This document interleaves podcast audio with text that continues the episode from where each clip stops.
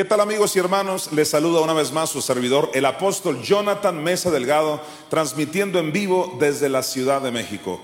El día de hoy, tal como se los prometí, les compartiré un tema de suma importancia que le puse por título El decreto de los creyentes. Quédate conmigo porque vas a aprender bíblicamente que decretar es algo que Dios estableció para sus hijos. Sin embargo, hay personas, como siempre, como en todos los temas, personas que se oponen. El apóstol Pablo dijo, y en nada intimidados con aquellos que se oponen. Estas personas piensan que decretar no es bíblico. Veamos los comentarios de ellos para luego entrar a nuestro tema. Bienvenidos. La Biblia es el libro de Dios que ha sido atacado por muchos, especialmente por los ateos. Pero lo más preocupante no es el ataque de las personas ajenas a este libro, sino el de aquellos que formando parte de los que se supone que enseñan este libro a multitudes, niegan algunas enseñanzas esenciales del libro sagrado. Algunos niegan la sanidad divina y los milagros, argumentando que estos ya pasaron y que solo sucedieron en el tiempo de Jesucristo. Otros niegan el hablar en lenguas como un hábito del creyente y lo limitan a una sola experiencia inicial en Cristo. Peor aún, existen aquellos que creen que estas lenguas se limitan a idiomas humanos. Existen también los que creyendo en Dios niegan desde los púlpitos la prosperidad financiera del creyente, dejando a la soberanía arbitraria de Dios los milagros financieros en alguna persona. Pudiéramos mencionar el sinfín de supuestos creyentes en Dios, pero que al mismo tiempo niegan las doctrinas básicas de la Biblia. Tal es el caso del decreto de los creyentes. Hay líderes que sencillamente niegan que el creyente pueda confesar, declarar y decretar esperando resultados. Tales personas disfrazadas de piedad están negando la doctrina que el propio Jesucristo nos dejó. Creer y confesar para obtener resultados en nuestra vida de fe. Nosotros nunca podremos mover la mano de Dios. Yo no puedo torcer la mano de Dios para que Dios haga lo que yo quiera. Dios es soberano. Dios está en su trono y Él hace con la humanidad lo que Él quiere hacer. Hay gente que se pone a declarar cosas, a arrebatar cosas, a decretar cosas. Eso, a Dios no le podemos llegar a arrebatar cosas. A Dios no le podemos llegar a, declarar cosas. Yo arrebato la sanidad para Guatemala. No, no, no, no, no. no. Bueno, la soberanía de Dios, esa prerrogativa de Dios hacer lo que Él quiere, sin tener que darnos cuenta a ninguno de nosotros, es una de las doctrinas más difíciles de asimilar para el ser humano, porque nos gustan los aspectos de la soberanía de Dios que nosotros entendemos que nos benefician. De hecho, cuando tú oyes los testimonios de las personas, eh, eh, Dios me ha bendecido, eh, el diagnóstico no era benigno, me dio una, una casa, me dio buenos hijos, todo tiene que ver con cosas que a nosotros nos gratifican como seres humanos. El asunto se complica cuando el designo de Dios a nosotros nos parece que nos afectan o que no son agradables. Por eso la escritura dice en Romanos capítulo 12, versículo 2, que la voluntad de Dios es buena, agradable y perfecta. O sea, Dios administra su voluntad y Él dice que no importa lo que nosotros podamos entender de ella o no podamos entender, es buena, es agradable y perfecta. Si no nos gusta, no hay maldad en Dios, hay un problema de perfección del destino de Dios en nosotros. Entonces, esa doctrina no solamente ocurre esto, sino que atenta contra nuestro ego. ¿Por qué? Porque canciones como esa no solamente le dan un poder que Satanás no tiene, sino que también le dan un poder al ser humano que tampoco él tiene. ¿Por qué? Porque el ser humano entonces tiene la capacidad de decretar, de cancelar, y Dios entonces se convierte en el sirviente del ser humano. Dios nos sirve por medio de Jesucristo, pero no es nuestro sirviente. Dios es el Señor, Él es el soberano, Él es el que gobierna, Él es el único y nosotros somos sus súbditos, nosotros somos sus esclavos. basta con leer el primer capítulo del libro de Job para destrozar por completo ese tipo de teología. nosotros vemos en el capítulo 1 de Job que Satanás tuvo que pedirle permiso a Dios para tocar a Job. Dios le da el permiso porque Dios es soberano. Incluso, perdón, eh, Dios habla primero y después Satanás. Exactamente. Y, y, dice en el versículo 20, finalmente, cuando le vinieron todas estas aflicciones a Job, se levantó, rasgó su manto, rasuró su cabeza y postrándose en tierra adoró y dijo, desnudo salí del vientre de mi madre y desnudo volveré allá. El Señor dio y el Señor quitó. Bendito sea el nombre del Señor. Por un lado, Job no dice, el diablo me quitó lo que Dios me dio. No, no, no, el Señor dio y el Señor quitó, porque aún el diablo es un siervo de Satán, eh, el diablo, perdón, es un siervo de Dios mismo. El diablo no puede actuar si no es por la soberana voluntad de Dios. Es lo primero. Pero cuando el diablo hace todo esto con Job, ¿qué hace Job? Bendecir el nombre de Dios. Él no le dijo a, al diablo, ahora yo te voy a arrebatar lo que tú me has quitado. No, no, no. Job simplemente se postró en adoración delante de Dios. Y otro texto de las escrituras, muy iluminador en ese sentido, es el capítulo 12 de primera de segunda a los Corintios. Dice Pablo que dada la extraordinaria grandeza de las revelaciones que a él le fueron dadas, por esta razón, para impedir que me enalteciera, me fue dada una espina en la carne, un mensajero de Satanás que me abofeté para que no me enaltezca. Acerca de esto tres veces he rogado al Señor para que lo quitara de mí. El, apóstol Pablo no estaba aquí decretando ni declarando que el diablo ya no podía eh, seguirlo mortificando con este aguijón. Él le rogó a Dios porque Pablo sabía que esa actuación de Satanás en su contra, igual que en el caso de Job, había sido decretada por Dios. Ahora, yo no sé si ustedes se dieron cuenta de algo. Dice aquí que este mensajero de Satanás, un mensajero de Satanás que estaba bofeteando a Pablo, era para que él no se enalteciera. La pregunta es, ¿qué quería el diablo acerca de Pablo? ¿Que se enalteciera o que no se enalteciera? Obviamente que se enalteciera. Entonces, ¿qué está sucediendo aquí? Lo que está sucediendo es que Dios está usando la crueldad del diablo para hacerle bien a Pablo. ¿Y cuántos de ustedes han escuchado algo así como esto? Yo decreto que hoy todo me saldrá bien. Decreto que todo lo que haga prosperará. Decreto bendición de todo tipo sobre mi familia.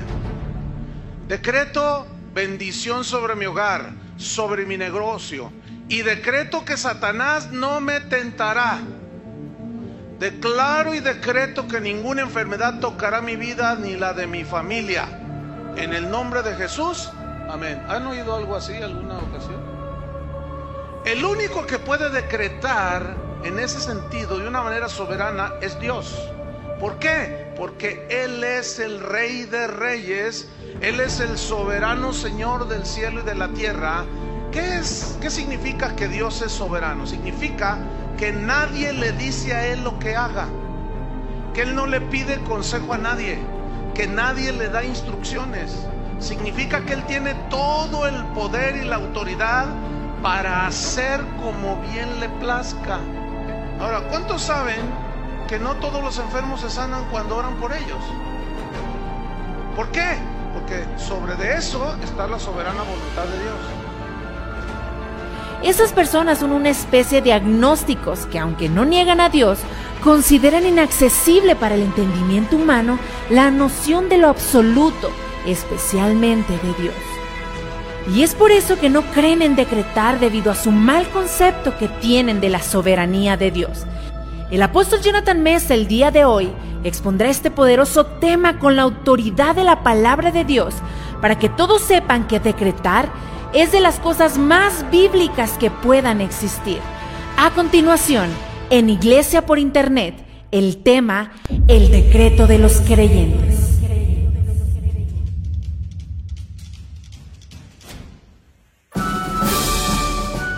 Redimidos presenta Iglesia por Internet. Porque la fe es por el oír y el oír por la palabra de Dios. Acompáñanos el día de hoy y recibe revelación del cielo. Queda con ustedes el apóstol Jonathan Mesa.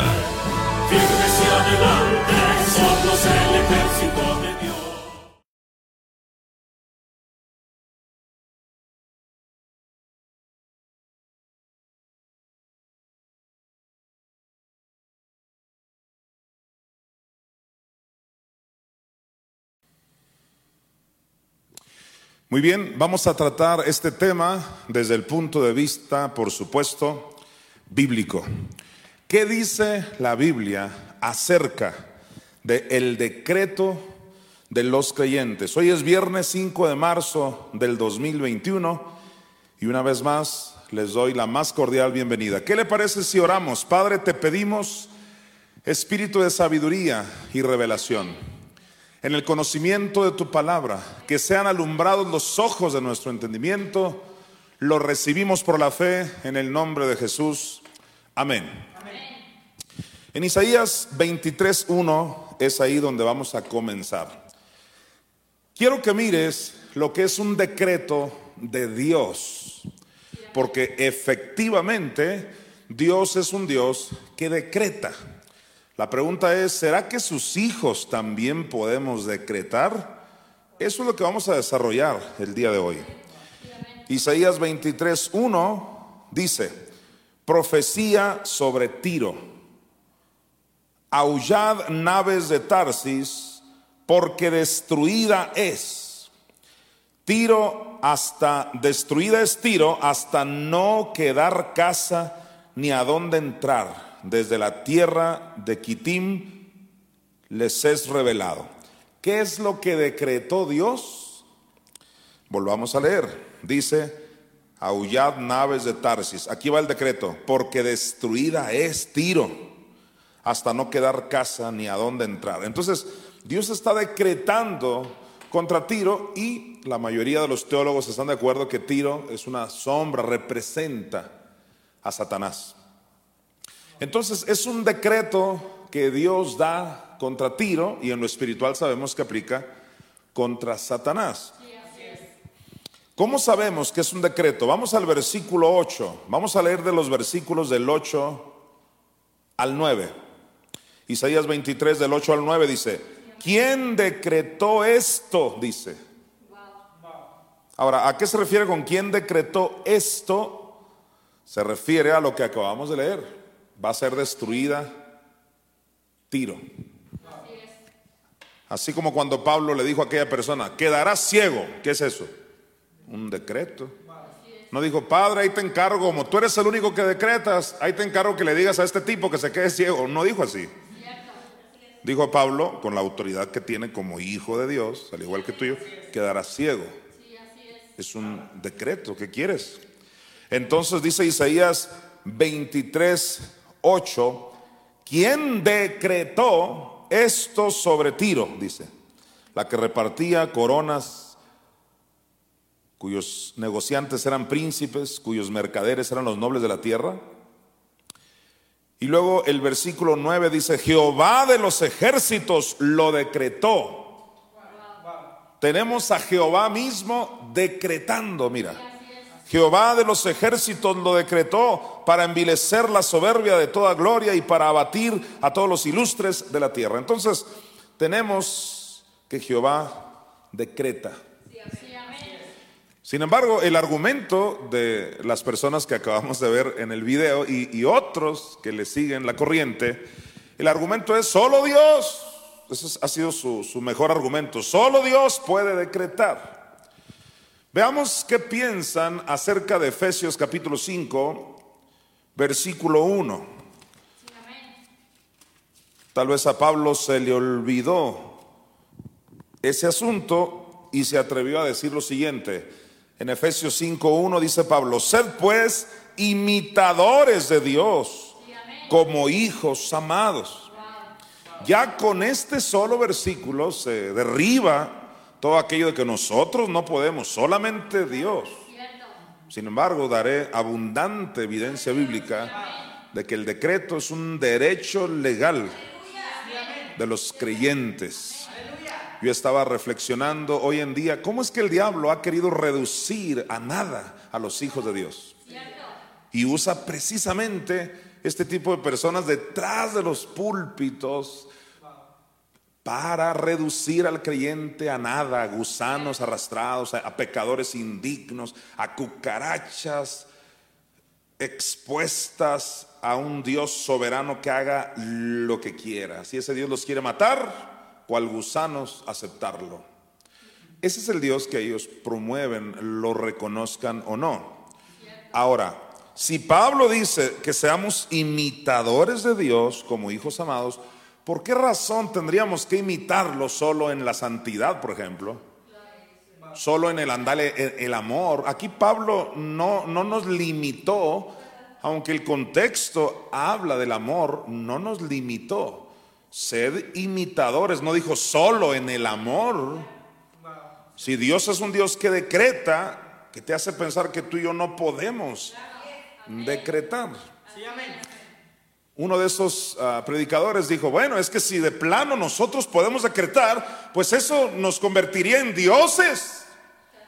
Y yo dije, efectivamente, esta persona ignora que Dios dijo que eso es lo que somos, dioses. No está escrito en vuestra ley, les dijo Jesús precisamente a los religiosos fariseos de su tiempo, no está escrito en vuestra ley, vosotros sois dioses. Wow. El propio Jesús lo refirió en Juan 10. Ahora, que seamos dioses no significa que seamos creadores.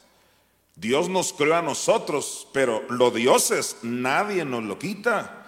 En los salmos dice, vosotros sois dioses y todos vosotros hijos del Altísimo. Tenemos, de acuerdo a 2 de Pedro 1.4, la naturaleza divina. Entonces podemos andar en amor y en santidad, pero también decretar. Esto es tan fácil de entender. Mira, cuando Dios hizo al primer hombre en Génesis 1.26, dice, hagamos al hombre a nuestra imagen conforme a nuestra semejanza. O sea, ¿qué entiendes que el hombre iba a ser a imagen y semejanza de Dios? ¿Qué es eso? Una copia de Dios. Un, un diosecito. Si los gatos tienen gatitos, los perros tienen perritos, Javier tiene Javiercitos, Jonathan Jonathancitos. ¿Qué te hace pensar que Dios tiene pecadores? Dios dijo, hagamos al hombre como uno de nosotros, a nuestra imagen, conforme a nuestra semejanza. Sin embargo, la necedad teológica, por tal de evadir que somos realmente una copia de Dios, ellos dicen, sí, a imagen y semejanza en cuanto a su santidad. No dice ahí, no dice que en cuanto a su santidad. Se refiere en cuanto que seamos amor, no dice así. Solo dice, y en Redimidos creemos lo que dice. Solo dice a imagen y semejanza. Y si te vas al hebreo, pues ¿cómo puedes negar? Lo que el Bain, este diccionario dice, imagen es una copia de Dios. Señores, Adán y Eva eran una copia de Dios mismo, eran, eran diosecitos y Dios, el Dios creador los puso para que señorearan. Fueron los primeros señoreadores, los primeros reyes.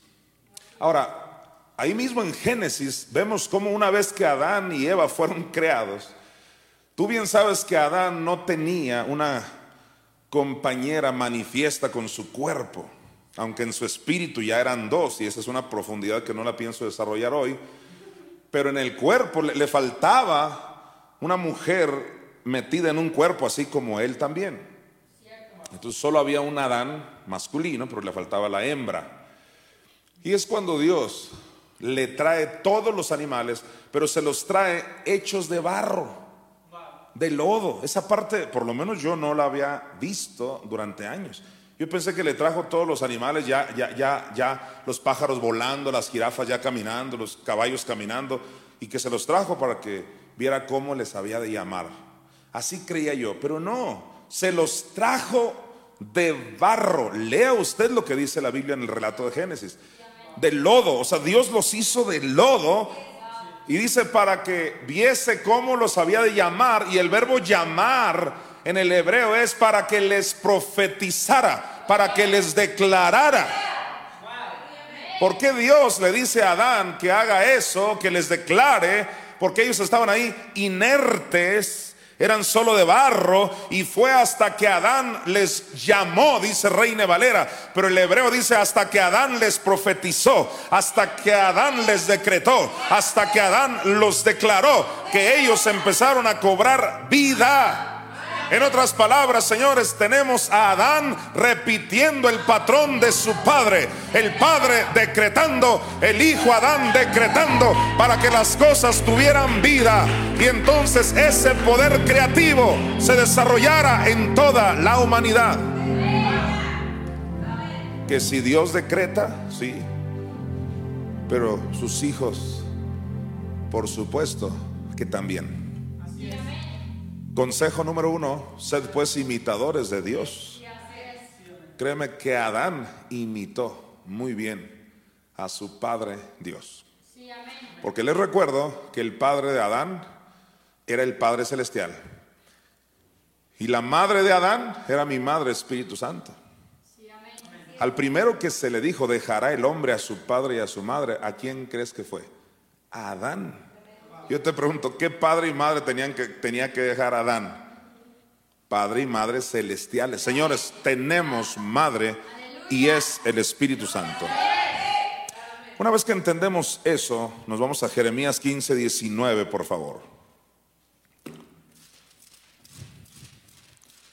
Dice Jeremías 15, versículo 19. Gloria a Dios. Mira, por tanto, así dijo Jehová. ¿Qué Jehová? Pues el mismo Jehová que decretó en Isaías 23.1. Todos digan, Jehová decreta. Jehová decreta. Pues mira lo que le está diciendo Jehová, ese que decretó, se lo está diciendo a Jeremías. Por tanto, así dijo Jehová, si te convirtieres, yo te restauraré. Y delante de mí estarás y si entresacares lo precioso de lo vil, mira, serás como mi boca. Qué promesa tan más espectacular le está haciendo Jehová a Jeremías. Y si se lo dijo a Jeremías, que era un mortal, ¿qué te hace pensar que no te lo diga a ti, que eres del nuevo pacto? ¿Cuál es la promesa? Tu boca, Jeremías, va a ser como mi boca. Serás tú como mi boca. En otras palabras, Jeremías podía decirlo y era como si Dios mismo lo dijera. Se puede que yo sea como la boca de Dios, porque Él es el único que decreta. Ahí te están diciendo que tú serás como su boca. ¿Cuál ha sido el problema? Que de repente hablamos y no funcionan las cosas como a Dios le funcionaron porque no nos hemos convertido. Dice, si te convirtieres. inclusive dice, si entresacares lo precioso de lo vil. Y eso tiene varias aplicaciones. Pero una de las aplicaciones que sin duda tiene es el hecho de, de cada problema tú saca lo, lo precioso. En cada situación Dios siempre te da la salida, por ejemplo. Entonces hemos estado enfrascados en problemas, situaciones, limitaciones, broncas, diríamos en Sonora, acá en el norte de México. Y entonces por tantas circunstancias de la vida, no hemos llegado a funcionar como la boca de Dios. Pero eso no significa que Dios no lo haya prometido. Serás, te dice el Señor, serás como mi boca. Muchas personas creen que ellos van a empezar a predicar el Evangelio cuando ya se les manifieste todo. Yo no voy a hablar de prosperidad hasta que tenga un avión y 20 carros. Yo no voy a hablar de sanidad hasta que nada me duela. Eso es una mentira del diablo. Fuimos llamados a predicar y enseñar lo que está escrito, lo tengas o no, se te manifieste o no. Porque uno de los argumentos de estos predicadores es, ¿cuándo has visto a uno que, que todo lo que diga le sea hecho? Sí, y yo, yo, yo, contesto, ¿y quién te dijo que andamos por la experiencia? No andamos por la experiencia de nadie. No andamos porque si a ti te funcionó o a mí no. Aquí el punto es si Dios lo prometió, entonces la pregunta debería ser otra. Si Dios lo prometió, entonces algo estamos haciendo mal tú y yo. Pero Él dijo que tú serías como su boca. La pregunta es, ¿te vas a convertir? La pregunta es, ¿me voy a convertir yo? No vamos a negar la palabra solo porque a alguien no le está funcionando. Ok, vamos a continuar con lo que la palabra enseña. Vayamos por favor al Salmo 2, del 8 al 9, para seguir aprendiendo este tema conforme a lo que dice la Biblia.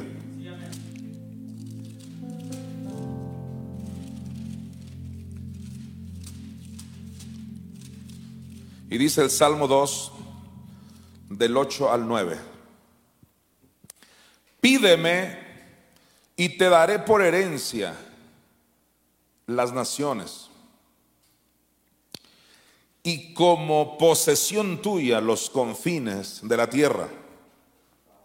Ahora, el verbo pedir en el hebreo es shael, que significa, entre otras cosas, demandar. También significa desear, significa querer, pero me voy a enfocar a la acepción que es demandar. Cuando tú y yo demandamos, dijo un predicador, a Dios no se le demanda. Y yo dije, es cierto, ¿quién dijo, quién dijo que a Dios? ¿Quién dijo que a Dios? Muchas de estas personas, solo por tratar de negar estas enseñanzas, es que ellos no las han entendido bien, eso es lo que pasa. ¿Quién dijo que hay que demandarle a Dios? Sí, nadie dijo eso. Se le demanda al diablo, se le demanda a la circunstancia, se le demanda al cáncer, al mal espíritu.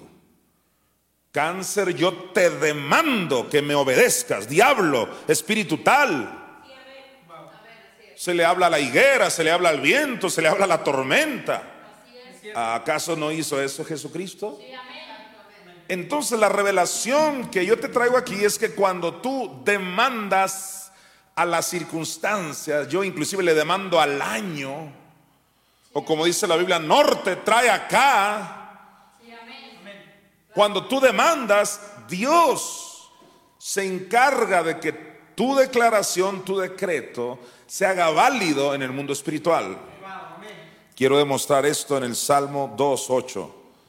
Demanda, se tradujo pídeme, demanda y te daré por herencia las naciones y como posesión tuya los confines de la tierra, dando a entender, si tú lo demandas, yo te apoyo. Y mira, mira lo que dice el versículo 9. Los quebrantarás, aquí está hablando del diablo, los demonios, ángeles caídos. Mira, los quebrantarás con vara de hierro, como vasija de alfarero, los desmenuzarás. ¿Cuándo es que le vas a hacer tal daño al enemigo? Cuando lo demandes. Pero ¿qué es lo que hace Dios? Porque cuando tú demandas, ese es un decreto. ¿Qué es lo que hace Dios con tu decreto? Vamos a ver qué hace Dios con nuestro decreto. Versículo 7, vamos, Salmo 2, 7. Yo, dice Jehová, yo publicaré el decreto. Yo antes creía que decía, yo decretaré. Y es cierto, Dios decreta. Pero aquí el contexto está hablando de que tú demandes. Y Dios lo que va a hacer es publicar tu decreto. Si tú lo dices en la tierra, yo se lo digo a todo el mundo de los espíritus que mi hijo habló y yo lo apoyo. Dice aquí, mira, yo publicaré el decreto. Wow. Jehová me ha dicho, mi hijo eres tú, yo te engendré hoy. Alguien dice, pero eso solo aplica a Cristo. ¿Y qué me dices de Juan 1, 12 y 13? los cuales no son engendrados de carne ni de voluntad de varón, sino de Dios. Los hijos de Dios, fuimos engendrados de Dios. Y Dios publica los decretos de los que somos engendrados de Dios. Ahora, cuando entendemos eso, nos vamos a Juan 14, del 12 al 14, un pasaje muy temido por el diablo. Juan 14, del 12 al 14, y es por eso que el diablo usa a estas doctrinas de demonios que niegan lo que está escrito. Desde los púlpitos están las doctrinas demoníacas diciéndote eso, eso no es cierto. Para que tú creas que eres un gusano, un pobre pecador, inútil, cuando Dios dice todo lo contrario de ti. Entonces he sido testigo como tú eres en Juan 14, fíjate, para negar este poderoso versículo. Obviamente quien tuerce es la iniquidad, pero mi Madre Espíritu Santo está aquí para destorcer lo que este versículo realmente quiere decir. Finalmente quien escribió la Biblia es mi Madre Espíritu Santo y no el demonio Hermes al que están sujetos aquellos que están atados a la hermenéutica. Mira lo que dice Juan 14, del 12 al 14. Jesús hablando aquí. De cierto, de cierto os digo, el que en mí cree, las obras que yo hago, él las hará también, y aún mayores porque yo voy al Padre. El argumento de los que critican este poderoso versículo que realmente lo que, lo que, lo que quiere decir es lo que está escrito, el argumento es ese, dígame usted si hay alguien que ha logrado caminar sobre el mar. Dígame usted si hay alguien que haya hecho una multiplicación de los alimentos como lo hizo Jesucristo. Una vez más caen en la experiencia. Mientras nadie haya hecho eso, entonces Juan 14 no quiere decir eso. ¡Wow! ¡Qué argumentote! Ve y convence a ver a quién. Aquí tienes a uno que le va a creer a lo que está escrito. Así nadie caminara por el mar. Si Jesús dijo que el que creyera en Él va a hacer mayores obras, pues yo le creo. Y si tú me dices a mí, y cuando tú has caminado sobre el mar, yo te digo, pues un día de esto lo voy a hacer. Mientras esté escrito ahí, algún día le tiene que suceder a alguien. No vamos a reducir lo que está escrito a la experiencia de nadie. Wow, qué tremendo. No hacen falta Biblias, lo que hacen falta son creyentes. Esta persona decía, lo que realmente quiere decir ahí Juan 14 es que mayores obras haríamos, se refiere a, que el Evangelio va a correr ahora sí por todo el mundo, porque Jesús solamente predicó en un pedacito de tierra y ahora nosotros vamos a hacer mayores obras porque vamos a predicar en todo el mundo. Te digo una cosa, no está hablando ahí de predicar para empezar. El contexto, ese contexto que tanto respetas tú y si no eres tú sonríe el contexto no viene hablando de predicar en el mundo entero.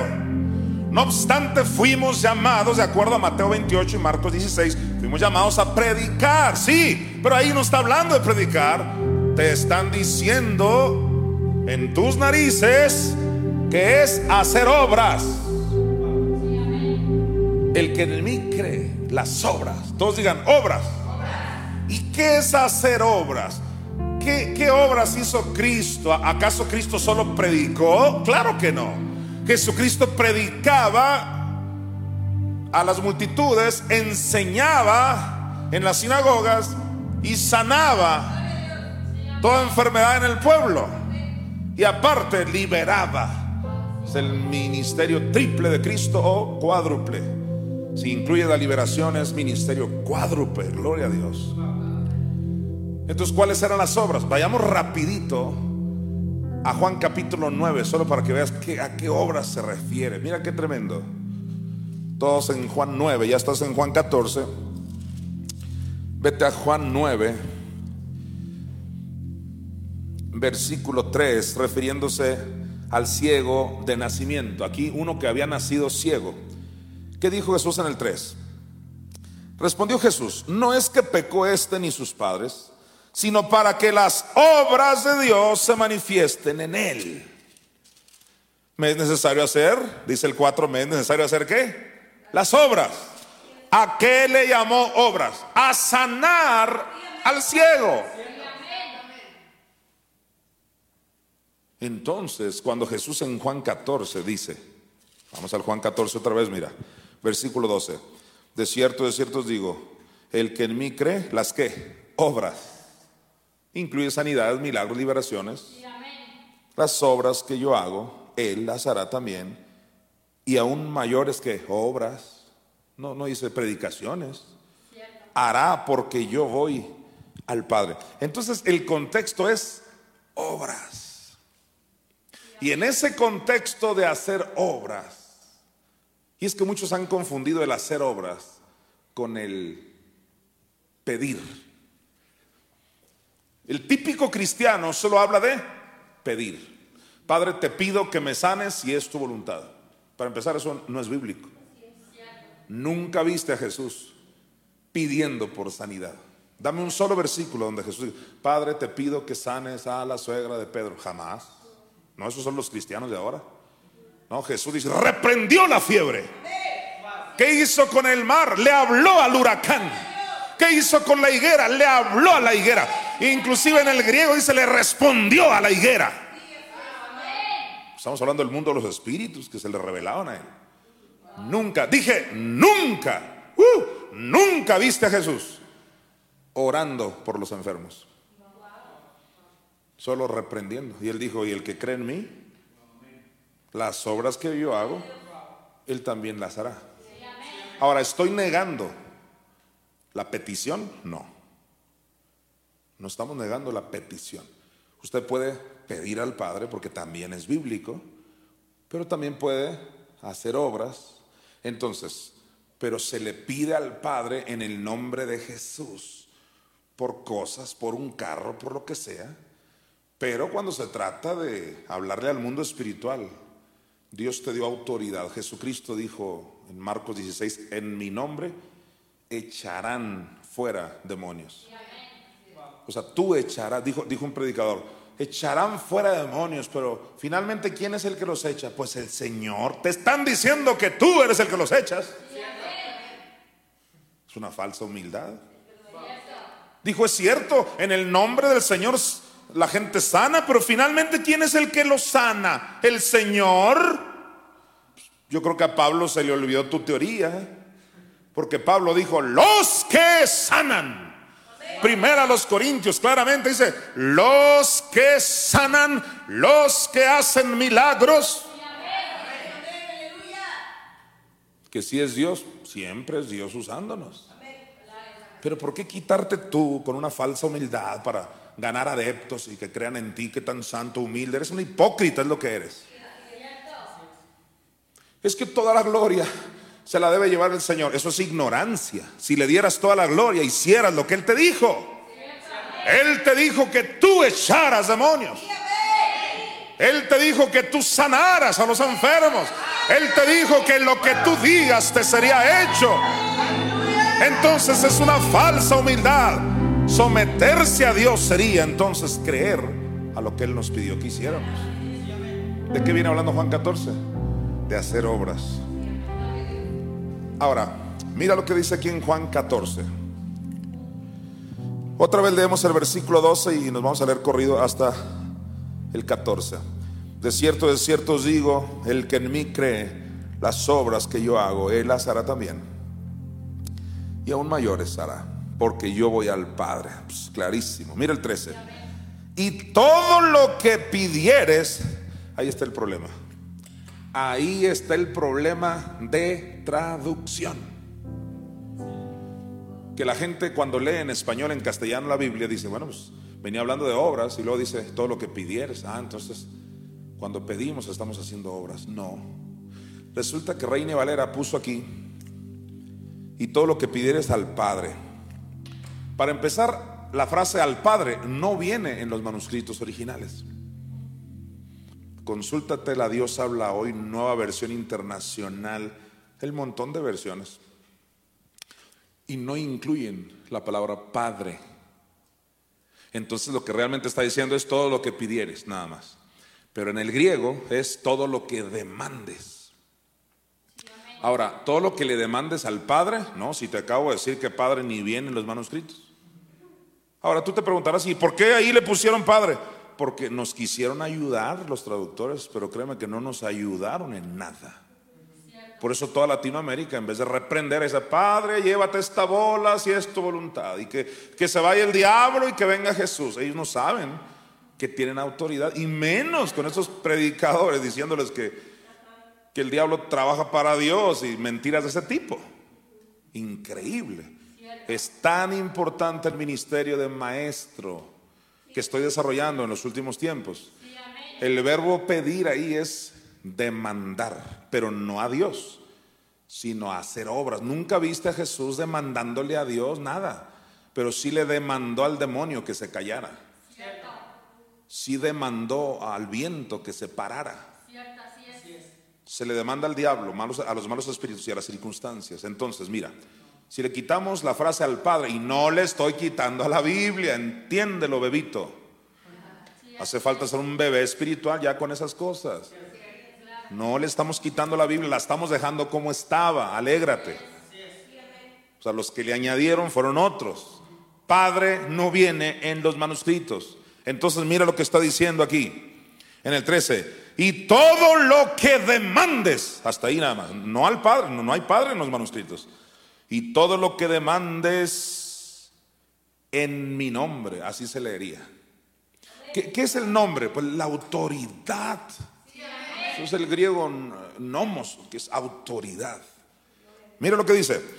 Todo lo que demandes en mi nombre, lo haré.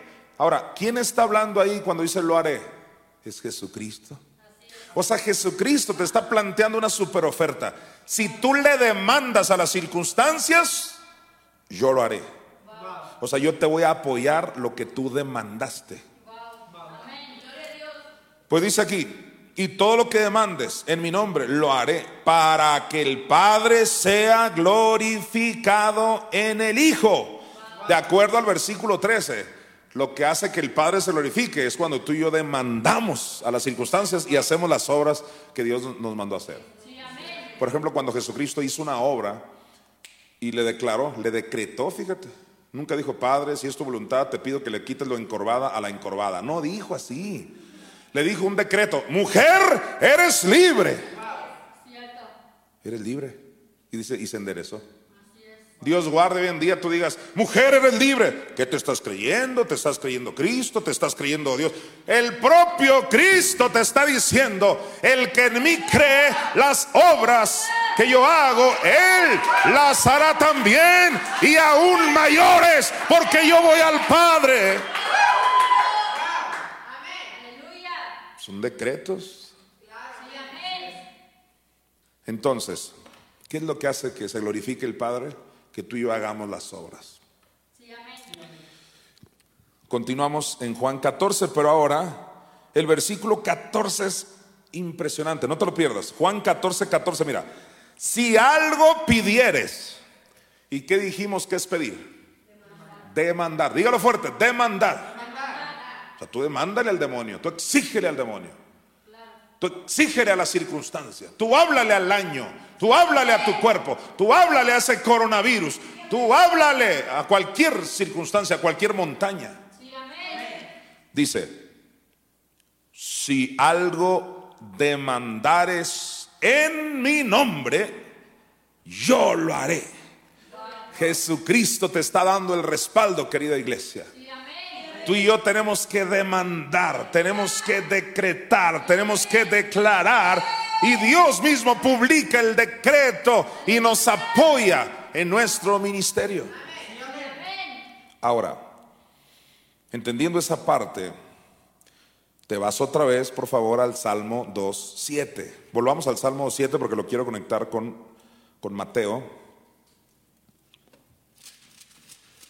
Dice el Salmo 2.7, yo publicaré el decreto. Todos digan decreto. ¿Quién va a publicar el decreto? Dios. Yo publicaré el decreto. ¿Cuál decreto? El que tú hagas. Cuando tú demandes. Bueno, vamos a ver una prueba contundente. Mateo 18, 18, este pasaje que lo odian los instrumentos de Satanás que han querido quitarle la autoridad al creyente. Pero por más que lo odien, en Redimido sabemos leer. Mira, Mateo 18, 18. No han fabricado mil demonios que puedan contradecir este pasaje. Dice Mateo 18, 18, palabras textuales de Jesús. Mire usted, de cierto os digo que todo, uh, dice algunas cosas, no, todo. Mira, todo lo que atéis en la tierra será atado en el cielo y todo lo que desatéis en la tierra será desatado en el cielo. ¿Qué quiere decir esto? Lo que tú hagas aquí va a tener un efecto en el cielo, te van a apoyar en el cielo, tienes todo el respaldo del cielo. ¿Acaso eso no concuerda con Juan 14? Lo que tú demandes yo lo haré. Ahora, veamos dos verbos que en, en el original griego son diferentes. Dice Mateo 18 y 18, de cierto os digo que todo lo que atéis otra forma de traducir ese verbo es prohibir. Todo lo que prohíbas. Dios guarde, hoy en día te escucha un cristiano tradicional tú diciendo, te prohíbo continuar en mi casa, Satanás. Uh, te dicen, ¿qué te crees Dios o qué? Pero fue el propio Jesucristo el que te está diciendo a ti, todo lo que tú prohíbas va a ser prohibido ¿dónde? En el cielo. Porque tienes el respaldo de Dios. Pero luego dice, y todo lo que desatéis en la tierra será desatado en el cielo. Ese otro verbo desatar también se puede traducir permitir. Todo lo que tú permitas en la tierra va a ser permitido en el cielo. Dame a entender, si tú permites que el diablo te esté molestando en la noche, enfermándote, deprimiéndote, pues Dios lo va a permitir porque Él va a respetar. O sea, hasta el momento en que tú decretes, hasta el momento en que tú prohíbas, vas a tener el respaldo de Dios. Wow, qué tremendo Dios tenemos. O sea, si tú no prohíbes, yo no voy a prohibir, dice Dios. Entonces no es Dios permitiéndote nada malo, eres tú mismo permitiéndote las cosas malas porque no has querido usar tu autoridad. Pastor, pero yo la he usado mi autoridad y no se ha ido el diablo. Ah, eso no es problema de Dios. Corrige áreas en tu vida. Todos tenemos que corregir algo en, nuestras vidas. Sencillamente hay algo mal en nuestras vidas. Pero obviamente eso no se los puede decir a las personas que niegan estos temas, porque cuando tú les dices, hay algo mal en nuestras vidas, ellos dicen, claro que no, si Dios es soberano, todo lo que me pasa es por obra de Él. Y entonces el mal concepto de soberanía ha invalidado, ellos, la Biblia no está invalidada, ellos han tratado de invalidar lo que está escrito. Como dijo el gran maestro de fe, John Austin, él escribió un libro pequeño que se llamó Cuando nada parece dar resultados. Y él pone este ejemplo, dice, yo acababa de comprar un carro del año, nuevecito. Y un carro del año, pues nada le duele. Se tardan años en descomponerse, es del año pues. Pero dice que lo acababa de comprar el primer día así salido de agencia y ya se le paró en no sé qué lugar ahí. Se paró el carro, ¿qué será? Pues quién sabe, si está nuevecito. Entonces, pues ya mandó llamar allá a los expertos y, resultó que era simplemente un cablecito, algo insignificante, pero que estaba impidiendo que el carro caminara. A veces vamos con Dios, pues es que Él es soberano, que es soberano, arregle ese cable nada más. O sea, no es Dios, escúchalo, no es Dios. Dije, nunca es Dios. Tal vez será una pequeña zorra de esas que pueden echar a perder los grandes viñedos, una zorra, un pequeño cablecito. Hay algo que tienes que arreglar en tu vida. A lo mejor no estás perdonando. A lo mejor, y esto duele, esto duele especialmente para los tradicionales que niegan estos temas. A lo mejor te falta fe. ¿Cómo les duele que les digas esto? Prefieren culpar a Dios y decir, Dios sabe, que Dios sabe. Si tú tienes fe, dijo Jesús, le puedes decir ese sicómoro que se mueva, que se desarraigue y te obedecería. Jesús dice al que cree, todo le es posible. Ah, pero cómo nos cuesta reconocer que no le hemos creído a Dios. Pablo dijo, sea Dios veraz y todo hombre mentiroso. Arregla el cablecito. Por más pequeño que sea. Esas palabras incorrectas que dijiste. Y la Biblia dice, la vida y la muerte, la muerte y la vida están en poder de la lengua. Santiago 3 dice que la lengua es como un timón, altera totalmente, totalmente el curso de tu vida. Proverbios capítulo 6, de versículos 2 en adelante, te has enlazado con los dichos de tu boca. ¿Cuál es ese cablecito que tienes que arreglar? ¿Estás confesando lo incorrecto? No estás perdonando, no diezmas, no ofrendas, no alabas a Dios, eh, no perdonas, estás continuamente en pecado y no te arrepientes, andas en amargura, no tienes conocimiento y el pueblo perece porque le faltó conocimiento, eh, no te congregas, no honras a tus padres. Y yo pudiera estar aquí disertando el montón de puertas abiertas que le abre la gente, incluyéndome a mí, a Satanás, pero nunca, dije nunca, nunca podrás decir, es Dios en su soberanía. No, Señor. Todo decreto, escucha esto, todo decreto debiera funcionarnos. Y si no nos ha funcionado, el problema nunca es Dios. Alguien diga, Dios es bueno.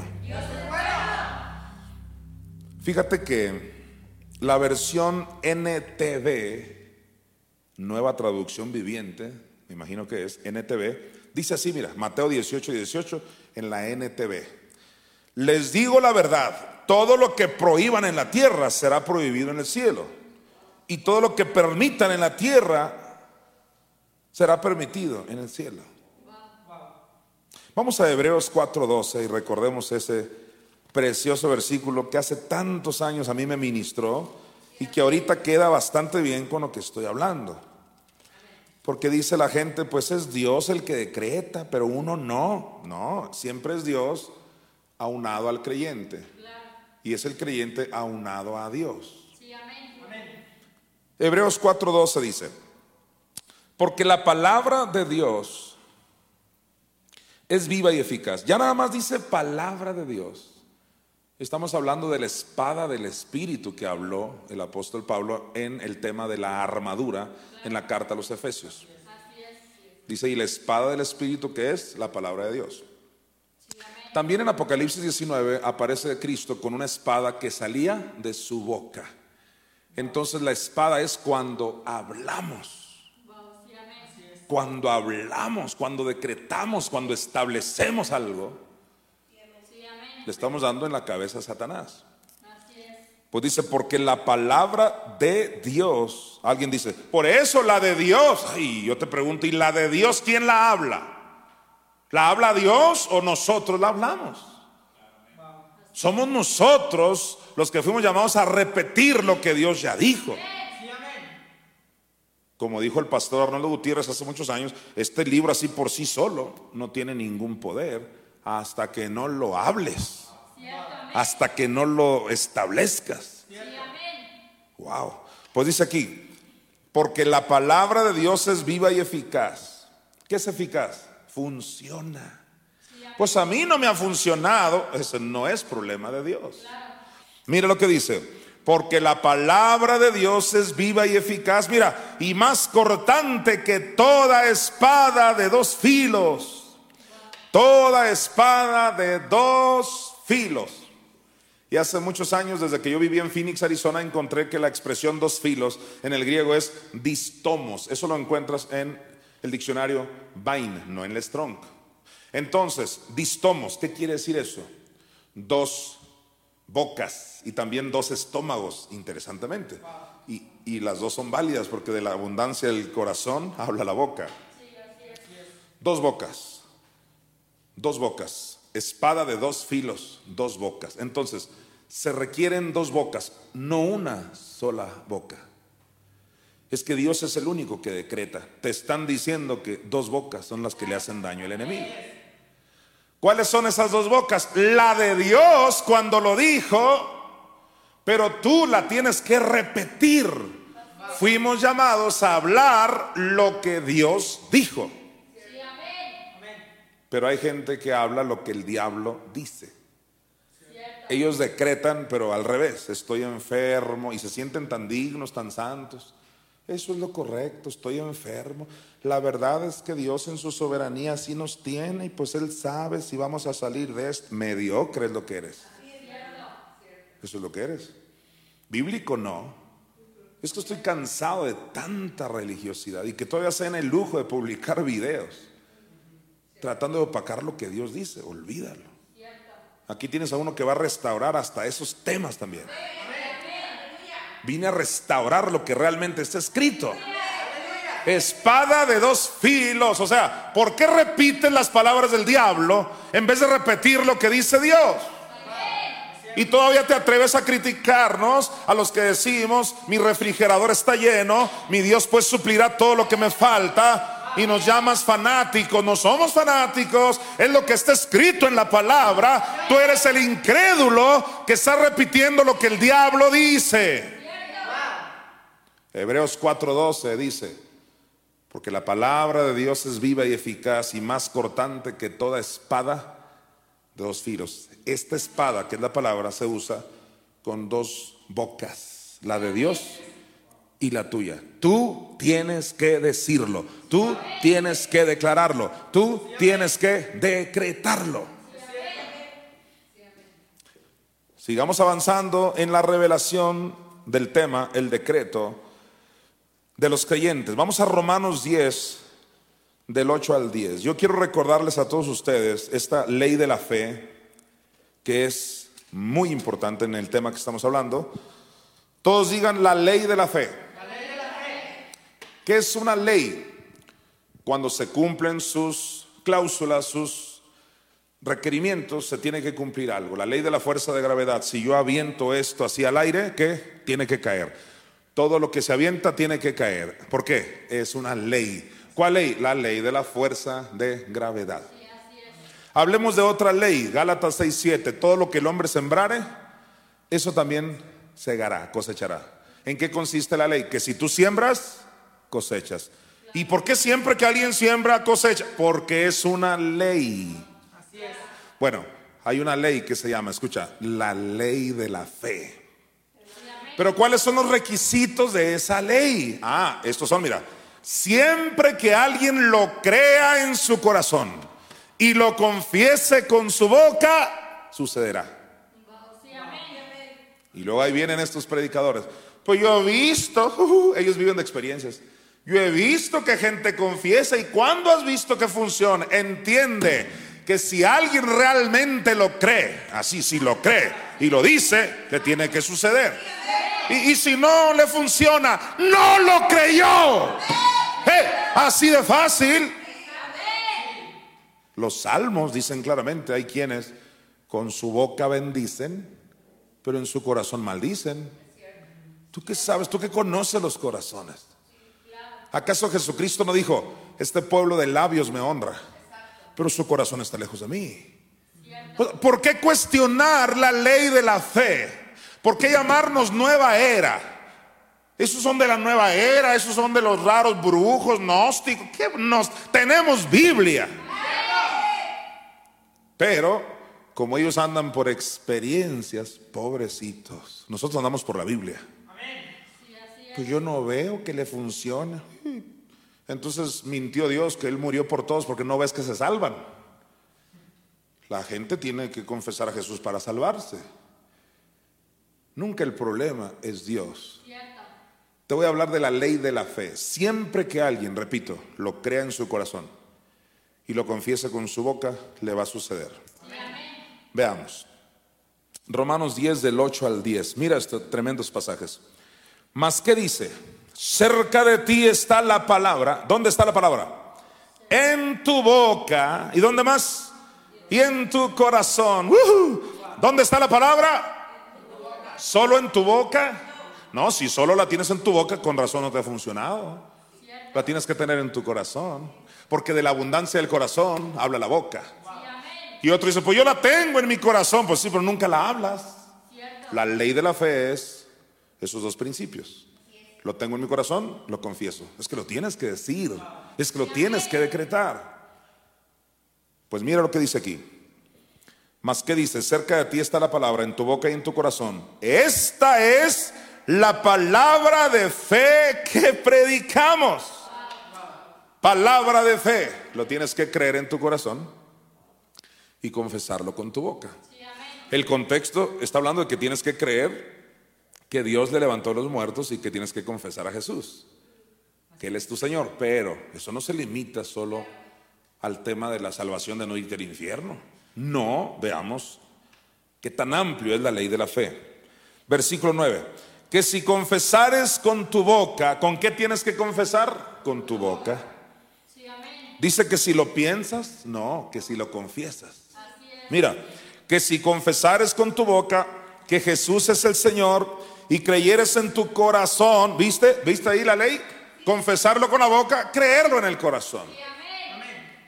Que si confesares con tu boca que Jesús es el Señor y creyeres en tu corazón que Dios le levantó los muertos, serás salvo. Serás salvo. Ahora, la palabra salvo ya nosotros sabemos que es el griego soso, que incluye todo el paquete redentor. Serás sano, serás prosperado. Entonces el mismo principio que es creer y confesar para no irte al infierno es el mismo principio, creer y confesar para salud, creer y confesar para sanidad, para, para todo el soso. Pues mira el versículo 10, porque con el corazón se cree para justicia, pero con la boca se confiesa para salvación. Detengámonos en el versículo 10, que ahí está la ley de la fe. Con el corazón se cree. Grábalo en tu mente, suéñalo, míralo en la sopa. Con el corazón se cree. No dice con la mente se cree. Ah, ese es otro problema. Hay quienes dicen, yo lo creí en el corazón. Nunca llegó a tu corazón, se quedó solo como un asentimiento mental. No, no, no tiene que ser del corazón. Porque con el corazón se cree, no con la mente. La mente es traicionera, no Señor. Con el corazón se cree. Y es que en el nuevo pacto, el corazón, corazón, es el espíritu del hombre. El apóstol Pedro dijo en primera de Pedro 3, en el, en el incorruptible ornato, dice. Dice, hablando de la mujer cuando se adorna, dice que ella tiene que adornarse el corazón, dice, un espíritu afable y apacible. Usa intercambiable corazón con espíritu. Y en Romanos 3, Pablo dijo que la verdadera circuncisión es la del corazón, dice la del espíritu. Corazón es el espíritu en el nuevo pacto. Ya en el antiguo se usa como alma, pero eso es otra cosa. Entonces, con el corazón se cree. Tiene que ser desde adentro pero con la boca se confiesa, dice Romanos 8:10, ¿para qué? Para salvación. Ahí la palabra salvación es pariente de salvo, que en Romanos 10:9 salvo es el griego soso, pero en Romanos 10:10 salvación es sotería. Son palabras parientes. Incluye todo el paquete redentor. Mira lo que te está diciendo. Con el corazón se cree y con la boca se confiesa para sanidad. Con la boca se confiesa para liberación. Con la boca se confiesa para protección. Dijo una persona, ¿y a poco porque tú dices, yo declaro a mis hijos protegidos, y a poco ya se protegieron? Y yo te digo, ¿a poco no? Con la boca se confiesa para sotería. Entonces tenemos una generación de incrédulos.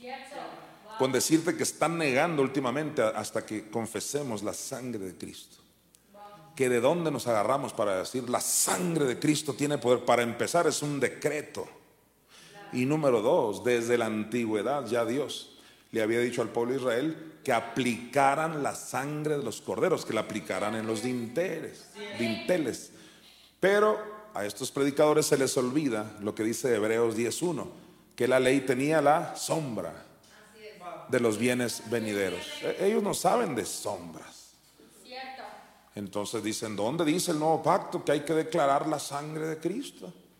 ¿Cuándo viste a Pablo diciendo la sangre de Cristo tiene poder? Dicen estos predicadores.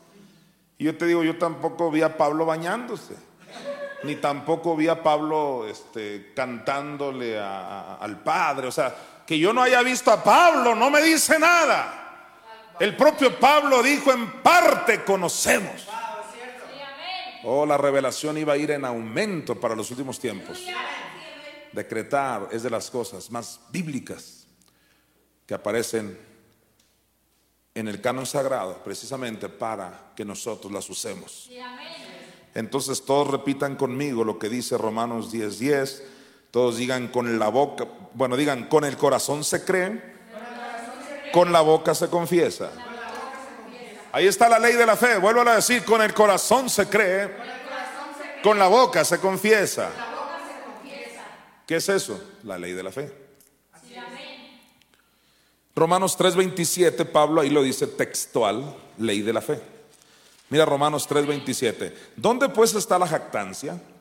Queda excluida. ¿Por cuál ley? ¿Por la de las obras? No, sino por la ley de la fe. Ahí está. Por la ley de la fe. Dando a entender, nadie se justifica por las obras, sino por creer y confesar a Jesús. Somos justificados de acuerdo a Romanos 19. Entonces, ¿cuál es la ley de la fe? Creerlo en el corazón. Confesarlo con la boca. Entonces, cuando Pablo dijo, por fe andamos, no por vista, no, no solo se refirió a cuando confesaste a Cristo, no, dice, por fe andamos. Y si andamos por fe, andamos por la ley de la fe. O sea, todo nuestro caminar tiene que ser creerlo en el corazón, confesarlo con la boca.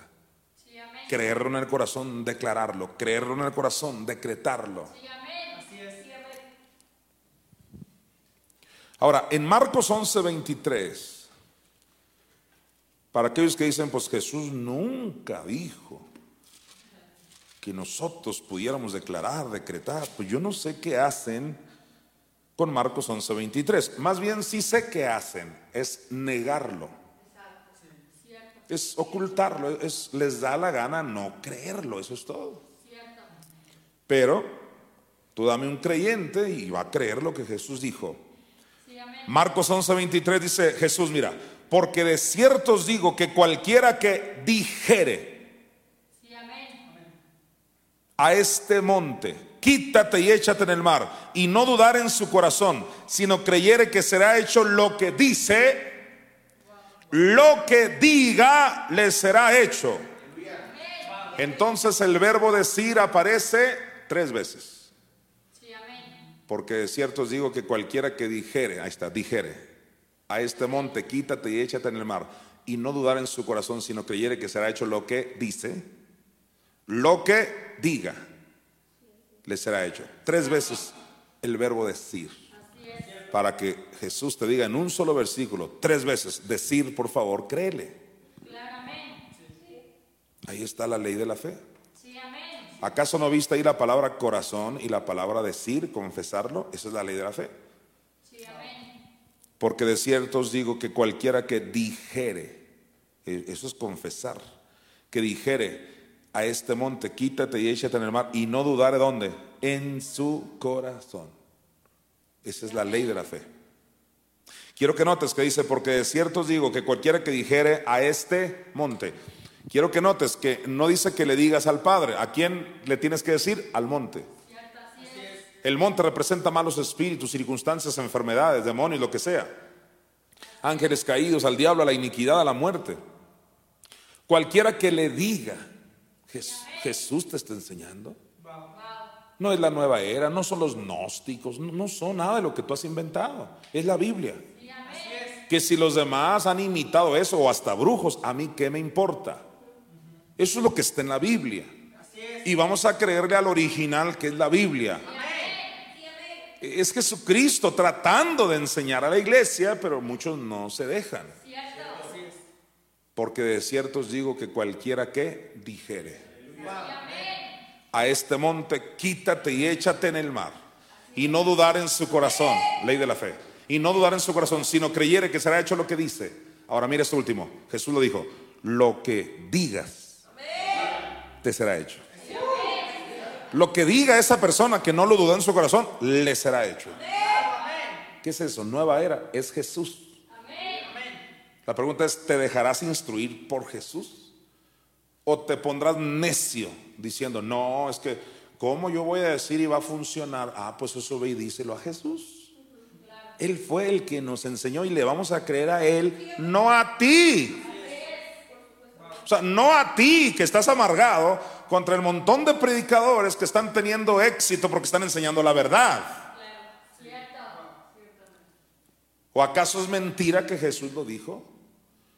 ¿O dijo Jesús lo que le pidas al Padre te será él? No dijo lo que le pidas, dijo lo que digas. Y lo que digas aquí en al monte fiebre, te reprendo, o dile al año, o dile a las circunstancias, lo que digas, no lo que necesites, lo que digas te será hecho. Decretar es una doctrina de Jesucristo.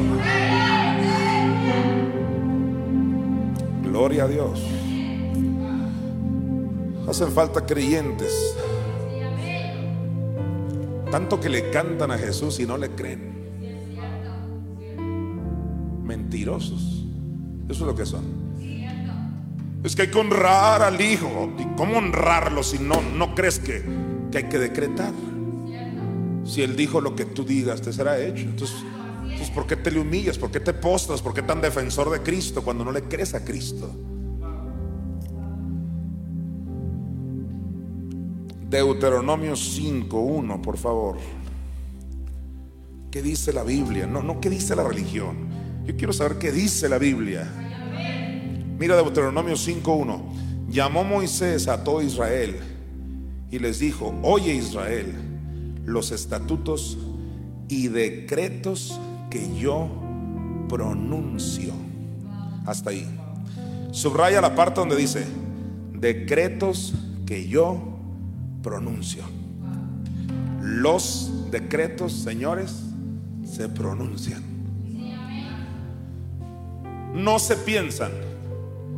Si no es yoga, no es meditación, no, no, no. Los decretos se pronuncian. Yo no sé en qué momento fue que el cristianismo se perdió en esas cosas. Un gran segmento del cristianismo no cree precisamente por esta basura de teología que le están vendiendo estas personas. ¿Cómo crees que vas a tener poder en tu boca? ¿Quién es ese? El demonio tratando de negarte lo que dice la Biblia. Mejor medítalo, piénsalo, piénsalo, tiembla, ora. Sí, orar es bueno, pero no, no está peleado con decretarlo. Jesús hubo, un momento donde combinó la oración con el decreto, con el ordenar, con el demandar. ¿Cuál fue ese momento? Cuando resucitó a Lázaro. Primeramente oró, Padre, yo sé que tú siempre me escuchas. Y hasta ahí ya tiene contentos a muchos cristianos. Pero no dijo, Padre, yo sé que siempre me escuchas. Por favor, si está en tu soberanía, levanta Lázaro. No dijo así. Oró, Padre, yo sé que tú siempre me escuchas. Esa es parte de la oración. Y de repente tenía que haber un decreto. Lázaro, ven fuera. Usted puede orar lo que quiera, pero no por eso usted es en contra del decreto. Igual los que decretamos no estamos en contra de la oración. Todo decreto se pronuncia. Deuteronomio 5 dice, llamó Moisés a todo Israel y les dijo, oye Israel, los estatutos y decretos que yo pronuncio. Tienes que pronunciarlos. Dijo una persona, pero es como una varita mágica. Tómalo como quieras. Yo tengo que pronunciarlos. Pues es que si Dios quiere, ¿sabes qué? Me salieron con Santiago 5 donde dice, ustedes que dicen voy y vengo, en, en lugar de lo cual deberíais decir, si Dios quiere. Tengo 20 años estudiando ese pasaje. No se refiere ahí a los creyentes. Viene hablando de los ricos opresores, mundanos. Eso sí, que ellos no pueden decretar nada con el respaldo del cielo. Pero a los creyentes, ¿cómo que si Dios quiere? Cuando dice la Biblia, bendito tu entrar, bendito tu salir. Caerán a tu lado. Ah, cómo odia el diablo el Salmo 91. Caerán a tu lado mil y diez mil a tu diestra, más a ti no llegará. Pero no lo creen, pues. Pues sí dice el Salmo 91, pero pues ya ve que hay tanta gente que se muere. O sea, otra vez por la experiencia. Salmo 91 no le importa si tu tío lo creyó o no. Eso sigue siendo verdad hasta que alguien lo crea. ¿Será que tú y yo seremos la generación que le vamos a creer a lo que está escrito en la palabra de Dios? Yo me declaro esa generación. Aleluya. Todo decreto se pronuncia. Ahora, vámonos a Deuteronomio 26, 3. Gloria a Dios. Deuteronomio 26, versículo 3. Para darle en la cabeza al diablo. Mira lo que dice. Y te presentarás al sacerdote que hubiere en aquellos días. Y le dirás, mira lo que le dirás. mira, declaro hoy a Jehová tu Dios ¿Por qué no dice, y te presentarás y dirás, oh Jehová santo y soberano, que se haga como tú quieras? No dice así, no dice así. Dice, declaro. ¿Por qué odian tanto las declaraciones que Dios mismo dijo que hiciéramos? ¿Por qué quieren pisotear lo que Dios mismo dijo? Él lo dijo. Fue Jesús quien dijo, lo que tú digas te será hecho. Tú eres un hijo de Dios, tú eres a la imagen de Dios, tú eres una persona que tiene la naturaleza divina. Todos digan conmigo, yo soy lo que Dios dijo que soy. Yo no soy lo que el hombre dice que soy. Yo no soy lo que la sociedad dice que soy. Yo soy lo que Dios dijo que soy. Y yo puedo hacer todo lo que Él dijo que yo puedo hacer. ¿Y qué es una de las cosas que te dijo que puedes hacer? Declarar. Declarar.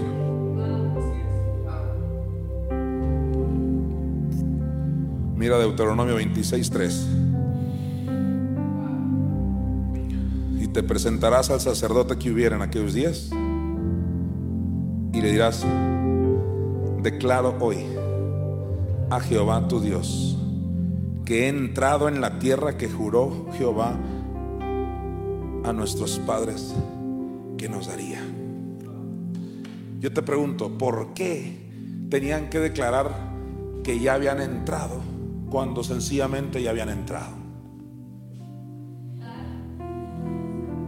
Si entraron, ¿para qué declararlo? Eso pregúntaselo a Dios. Esas son ocurrencias de aquel que decreta, que quiere que sus hijos y sus siervos lo hagan también. Quiero que notes, entraron, pero tenían que declararlo. Yo declaro hoy que he entrado en la tierra. Porque cuando tú y yo decretamos, declaramos, estamos estableciendo algo, estamos activando algo en el mundo espiritual.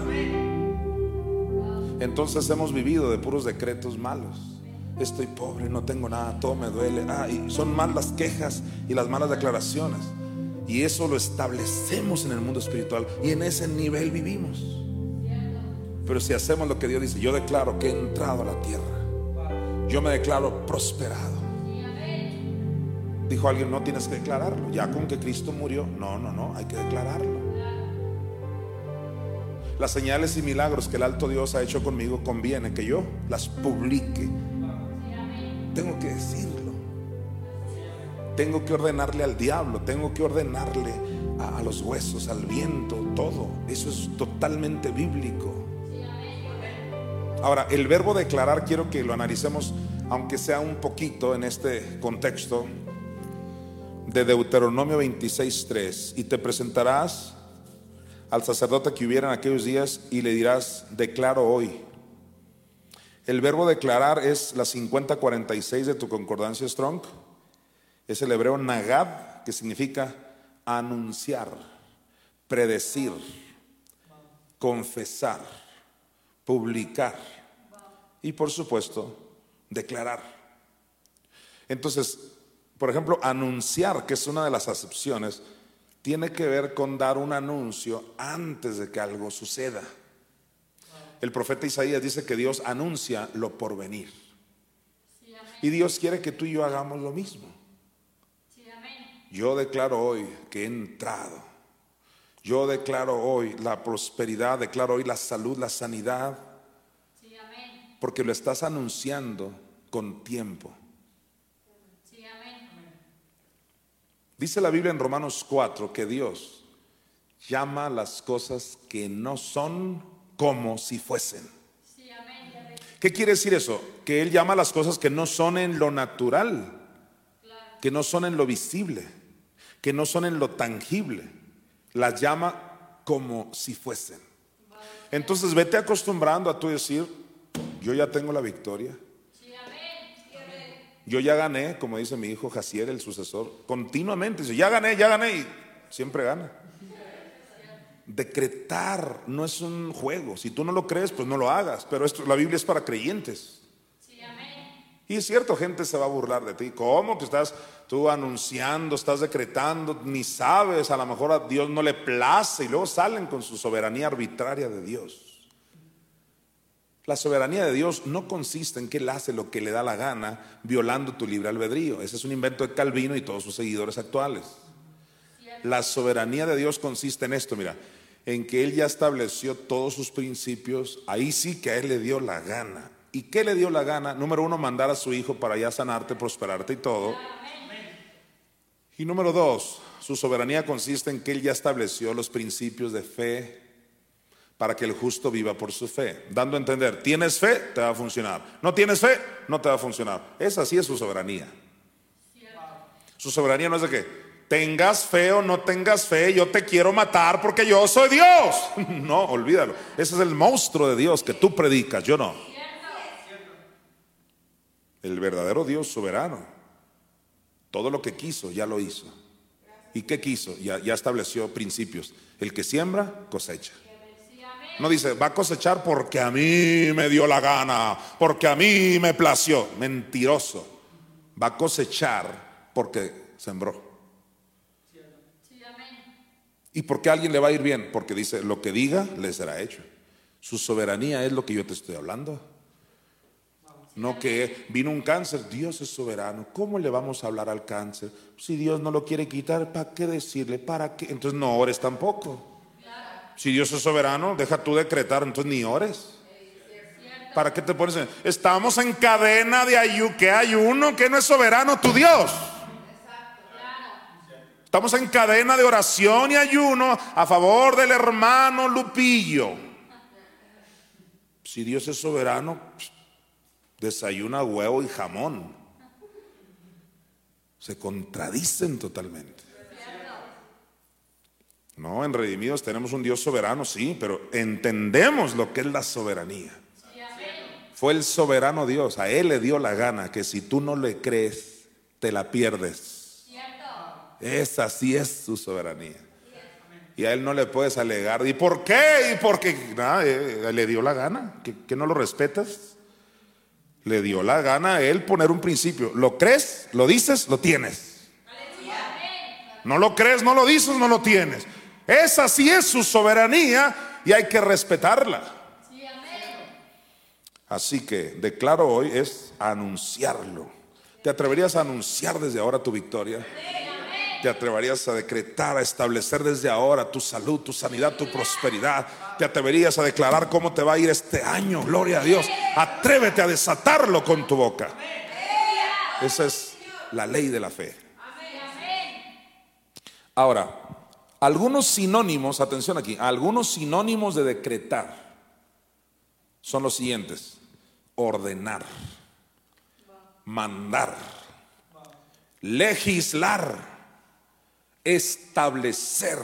Wow, qué bonitos sinónimos. ¿Cuál es el primero? Ordenar. ¿Cómo se atreve usted a ordenar? Y, y cómo no, si Dios nos dio autoridad. Toda autoridad nos dio el Señor. Tenemos que ordenarle al diablo que se largue a las circunstancias, a los malos espíritus. Estábamos recientemente, no sé cuánto muchachos ya pasó que el coronavirus trató de tocar a esta casa. Meses, ¿no? Tres meses. Hace unos tres meses llegó el coronavirus aquí a la casa. Y entonces empezaron ciertos síntomas en mí, en todos. Entonces, obviamente los muchachos estaban también reprendiendo y todo, pero yo hubo una noche que ya me enfadé. Una noche me harté porque el requisito para vencer al diablo es que te fastidies, que te hartes.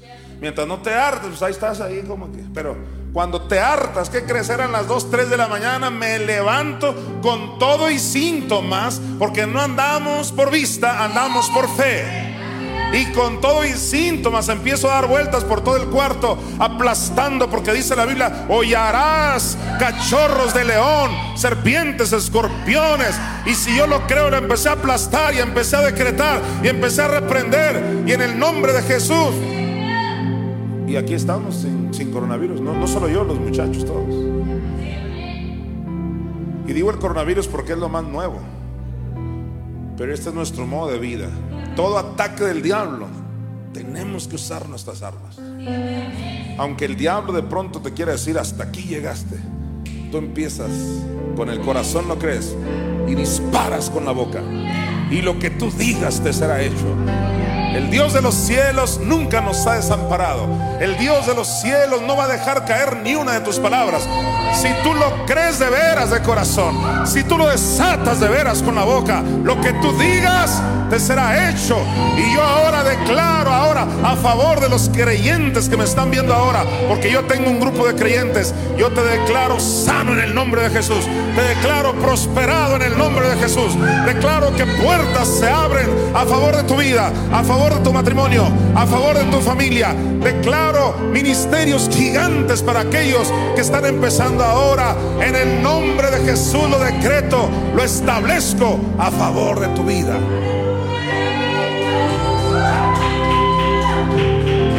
Alguien dice, lo recibo. Alguien dice, aleluya.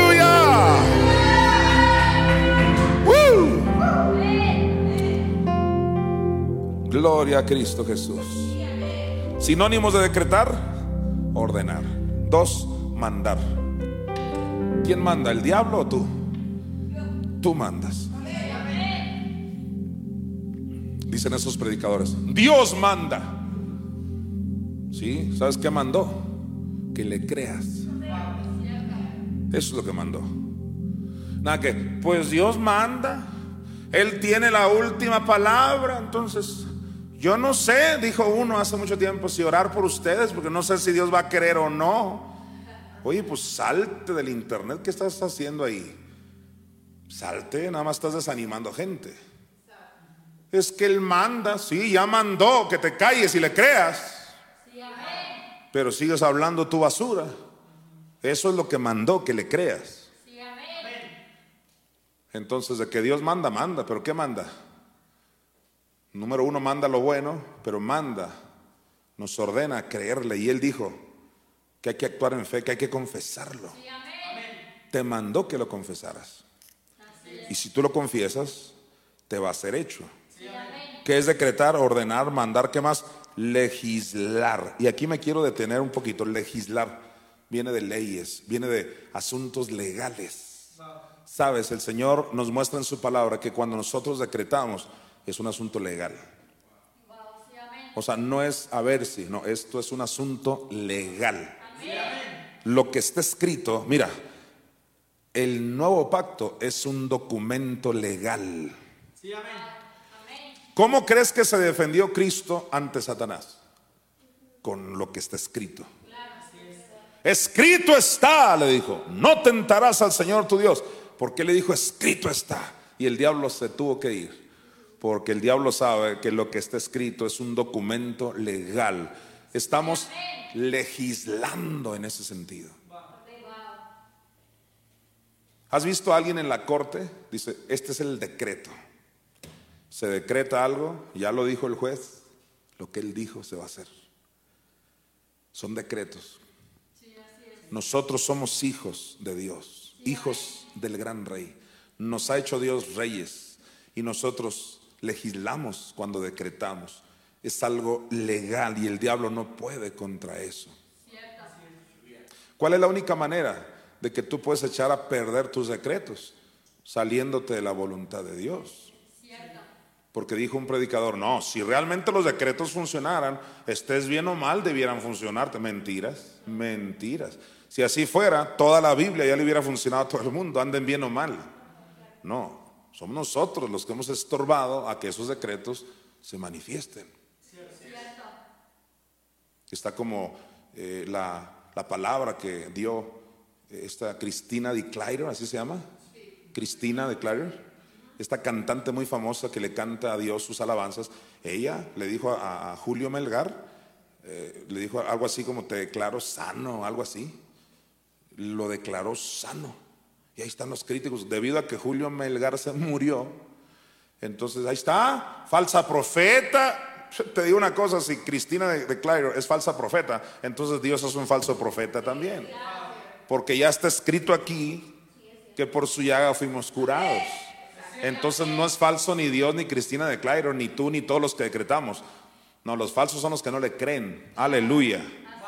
Usted tiene que militar en la palabra que le dan. El problema es que la gente defiende más al hombre que a Dios. No, que yo sepa el hermano fulano, él sí creyó. ¿Tú qué sabes que creyó? ¿Estabas tú dentro de su corazón o qué? Dios conoce los corazones. Yo pudiera hablar mucho de esto de la fe, tengo años hablando de esto, pero Dios me puso hoy a, a recordar y restaurar este tema, el decreto de los creyentes, gloria a Dios. Entonces es un asunto legal. Ahora, ya vi algunos sinónimos de decretar. ¿Qué te parece si vemos ahora algunos antónimos? ¿Qué serían los antónimos? Lo contrario. Sinónimo es los equivalentes a esa palabra. Antónimo, lo contrario a decretar, ¿qué sería? Mira, antónimo de decretar, anular, revocar y cancelar. ¿Qué tenemos que hacer? Aleluya, escucha esto. ¿Qué tenemos que hacer con los decretos que el diablo lanza en tu contra? Porque de que los lanza, los lanza. Yo tengo gente, eh, no que es mi gente, ¿no? Pero conozco gente tan perversa que hacían así, ellos han decretado, y Jonathan va a morir, y Jonathan eh, le va a pasar esto, y ellos decretan como si yo ignorara el poder del decreto. Lo que ellos no saben es que yo también sé el antónimo. Y el antónimo es anular. Es decir, así como tú puedes decir, yo decreto la victoria en este mes, también puedes decir, yo anulo ese decreto del diablo en contra de mi vida. Cuando una persona te empieza a decretar lo malo, Tú tienes el poder para, mira, para anular, para revocar y para cancelar. Tú puedes decir, yo cancelo toda mentira del diablo. El médico te dijo, te queda un año de vida y tú dices, yo cancelo todo decreto del enemigo en mi contra. Alguien te dijo no sirves para nada y nunca llegarás lejos. Ese es un decreto. El diablo usó una persona y tú dices yo anulo, yo cancelo en el nombre de Jesús esa palabra en mi contra. ¿Y qué vas a hacer a partir de hoy? Empezar tú a hacer tus nuevos decretos. No recibas ninguna mentira del diablo. Ninguna. Ninguna condenación hay para los que están en Cristo Jesús. Ahora, si esa persona dice, no te hagas porque tú bien sabes que andas mal y terminarás mal, te digo una cosa, nadie está autorizado para condenarte. Suponiendo que fuera cierto, es problema tuyo y no de él. Y los problemas que tú enfrentas son problemas que tú enfrentas.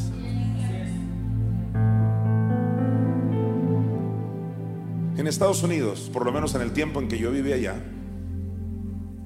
las leyes cambian de pronto, y de hecho han cambiado que en California, que en otros lugares.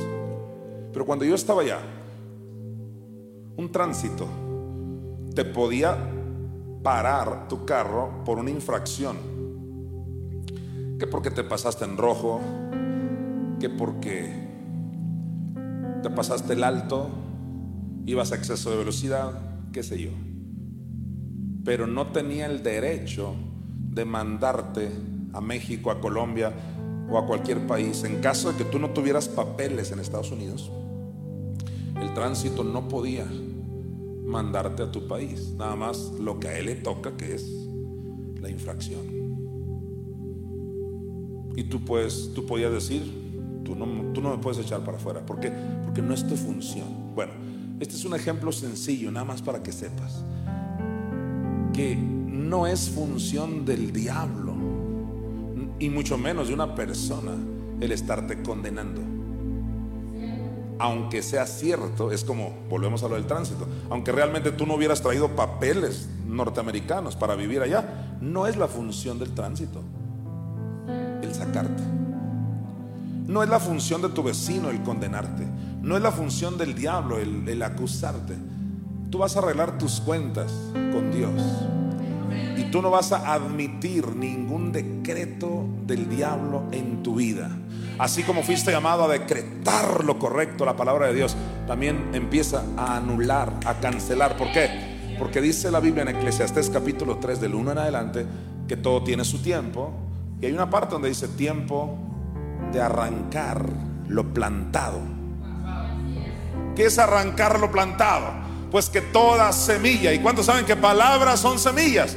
Toda semilla que no plantó mi padre, tú arrancas lo plantado, porque vas a empezar una nueva vida sembrando puros decretos del cielo, de la palabra de Dios a favor de tu vida, de tu familia y de tu ministerio.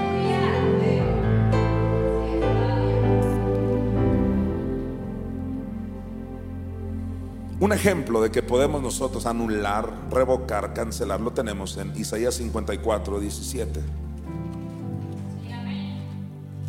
Dice Isaías 54, 17. Alguien diga aleluya. Esto es para creyentes, por supuesto. Ninguna arma forjada. Ninguna arma forjada. Aleluya. Ninguna arma forjada. Dice, ninguna arma forjada contra ti prosperará. Y mira, mira, mira. Y condenarás toda lengua que se levante contra ti en juicio. Esta es la herencia de los siervos de Jehová y su salvación de mí vendrá, dijo Jehová. Yo quiero que notes que dice, su salvación de mí vendrá. Y esa es la parte favorita de los que niegan los decretos. La salvación viene de Jehová. Sí, pero el propio versículo dice que tú tenías que condenar esa lengua.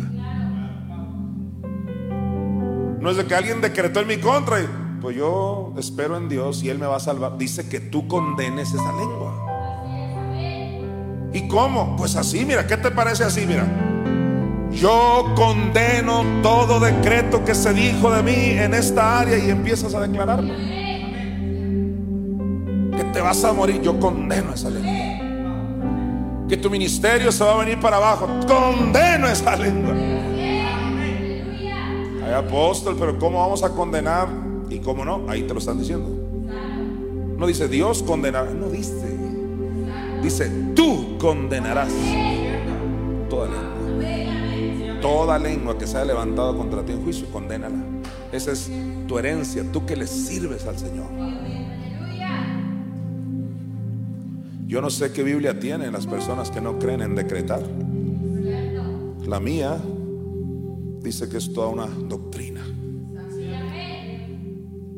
Mira Colosenses 2.14, wow. Tal vez nunca lo habías visto de esta manera, en Colosenses 2.14, anulando. Fuimos llamados a anular. Anulando uh, el acta de los decretos que había contra nosotros, que nos era contraria. Entonces, ¿Qué tenemos que hacer? Anular el acta de decretos. Ahora, esto aplica principalmente a Cristo. Él anuló el acta de decretos a través de su obra redentora, lo sabemos. Pero Pablo dijo que hay que acomodarlo a lo espiritual. Es decir, aquí hay una revelación donde tú y yo, como hermanos de Jesucristo, porque Él es nuestro hermano, Él no es tu padre, ya entiéndelo. El padre de Cristo es tu padre, pero Cristo es tu hermano, de acuerdo a Romanos 8. Él como nuestro hermano mayor nos da un ejemplo tremendo. Nosotros tenemos que anular todo decreto que se dio desde la antigüedad, desde nuestros ancestros. Contextualmente, eso está hablando de los decretos de la ley que nos era contrario, quitándolo del medio y clavándolo en la cruz. Sabemos que hay una cruz en el infierno y todo eso que no tengo tiempo que explicar, pero nosotros podemos anular todo decreto que ya, que ya estaba establecido desde la antigüedad, desde nuestros ancestros. ¿Sabes? Dice la Biblia que la palabra Dios la decretó para mil generaciones. Mira el efecto que tienen tus palabras para tu descendencia. Pero también la iniquidad sabe ese principio y también dice algo desde la antigüedad y viene en efecto, en efecto, en efecto, en efecto. Y hemos sido resultado de los decretos de, ve tú a saber que tantas personas. Iniquidad, gente que dijo algo y que tú y yo dijimos, pues ni modo que por decirlo vaya a pasar. Pues aquí lo dice que sí. Hoy mismo tienes que anular, ahí en la noche antes de acostarte, haces ejercicio y yo anulo todo lo que alguien dijo en contra de mi vida, de mis hijos. Y cosas van a empezar a suceder. Gloria a Dios. Alguien dice, lo recibo. Mira, números 23, del 19 al 23. Todos en números 23, del 19 al 23. Dice así, Dios no es hombre para que mienta ¿Y qué dijo Pablo en Romanos 3? Sea Dios veraz y todo hombre mentiroso. Pues Dios no es hombre para que mienta, ni hijo de hombre para que se arrepienta. Es decir, ¿será que Jesús mintió cuando dijo en Marcos 11:23, lo que tú digas te será hecho? ¿Será que mintió? No. No, el que mintió fue el predicador que te dijo que decirlo y declararlo no, no sirve. Ese sí te mintió. Pero Jesús no mintió. Él dijo, lo que tú digas te será hecho. ¿Y a quién le vas a creer? A Cristo, claro que sí. Pues mira, números 23, 19. Dios no es hombre para que mienta, ni hijo de hombre para que se arrepienta. Él dijo y no hará. Habló y no lo ejecutará. Uh, alguien diga aleluya. O sea, si lo dijo, va a terminar siendo. Si lo declaró, va a terminar ejecutándose. Y lo mismo va a pasar contigo. Pues mira, 20, versículo 20. He aquí, he recibido orden de bendecir. Él dio bendición y no podré revocarla. ¡Uh! Aquí el contexto está hablando del terrible Balaam, que por más que quería maldecir al pueblo de Dios, dice, es que he recibido orden de bendecir, dice, eh, no podré revocar esa bendición. Tremendo. Pues dice el 21, no ha notado iniquidad en Jacob, ni ha visto perversidad en Israel, dando a entender, la única causa de que un decreto se pueda cancelar en alguien es por iniquidad o cualquier cosa así. Todo Israel era bendito por Dios. Nadie lo podía maldecir. Balak estaba obstinado, maldíceme a ese pueblo. Y Balaam dice, pues es que trato de maldecirlo y no se puede. La única manera es si hayas iniquidad en ellos. Una puerta abierta y entonces por ahí. Pero donde tú clames a la sangre de Cristo, confieses sus pecados, ningún decreto maligno puede contra tu vida. Pues dice aquí el 22, Dios los ha sacado de Egipto, tiene fuerzas como de búfalo. No te pierdas el 23, mira, porque contra Jacob no hay agüero, ni adivinación contra Israel como ahora será dicho de Jacob y de Israel lo que ha hecho Dios. Mira 24, he aquí el pueblo que como león se levantará y como león se erguirá, no se echará hasta que devore la presa y beba la sangre de los muertos. En otras palabras, está hablando de un pueblo guerrero de Jacob, que espiritualmente se va a saciar de la sangre de sus enemigos. Dijo Balaam, es que contra Jacob no hay agüero, no hay adivinación, no hay brujería, no hay hechicería. No hay decreto maligno en contra de Jacob, en contra del pueblo escogido de Dios. ¿Qué tenemos que hacer entonces para que la palabra nos funcione? Tanto para decretar y que funcione, o que los decretos que dieron en contra no procedan, cerrarle toda puerta al maligno. ¿Cómo se les cierra? La sangre de Cristo es el recurso para ti y para mí. Confiesa tus pecados, tus iniquidades. Te arrepientes, te apartas, la sangre te limpia. No hay razón para que lo que tú digas no funcione. No hay razón para que si alguien dijo algo contra ti, sí proceda. Es decir, tenemos que saber que es un principio bíblico y que si a partir de hoy decidimos ya no estorbar al plan perfecto de Dios, todo nos va a ser hecho. Lo creo con todo mi corazón.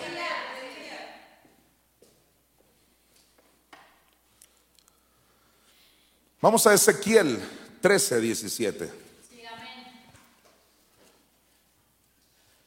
Ezequiel capítulo 13, versículo 17.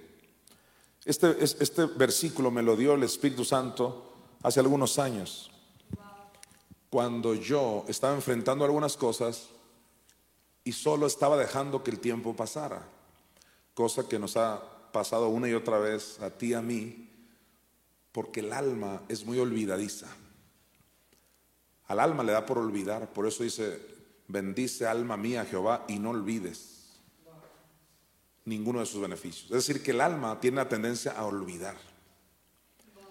Entonces, si tú estás en una situación adversa financieramente, que tus hijos, que tu familia, que el matrimonio, que cualquier situación en tu vida negativa, de pronto pudiera que se te olvide que tú tienes el poder para declarar, decretar, profetizar, para ir en contra de todos esos malos espíritus.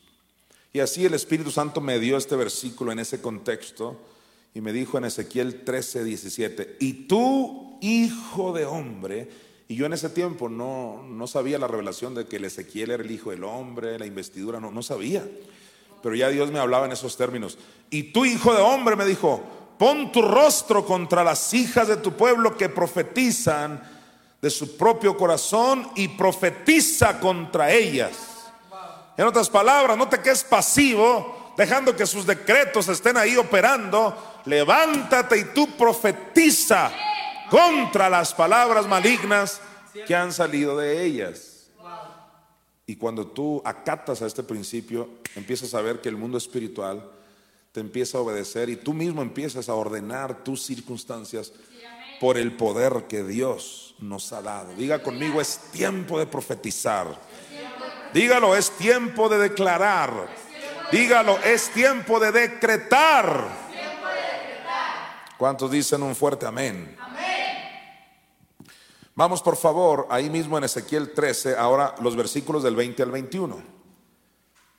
Por tanto, así ha dicho Jehová el Señor, he aquí yo estoy contra vuestras vendas mágicas, con que cazáis las almas al vuelo, yo las libraré de vuestras manos y soltaré para que vuelen como aves las almas que vosotras cazáis volando. ¿Qué está diciendo el versículo 20? Que todas estas personas que profetizan en contra del pueblo de Dios están cazando con Z.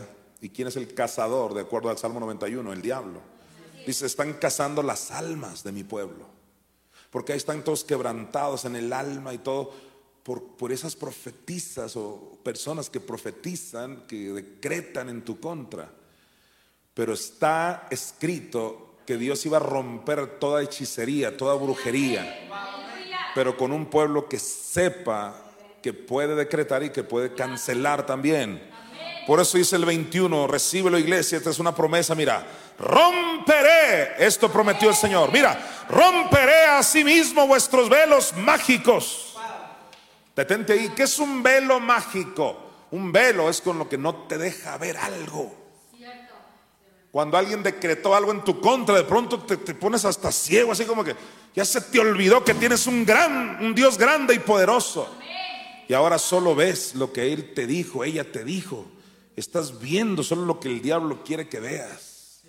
Te pusieron como un velo mágico donde dices, es cierto, no creo que pueda, es cierto, yo no sirvo para nada, es cierto, soy un tonto, es cierto, no la voy a hacer. Y, le empiezas a creer al diablo, pero Dios está aquí para que con rompa todo velo mágico.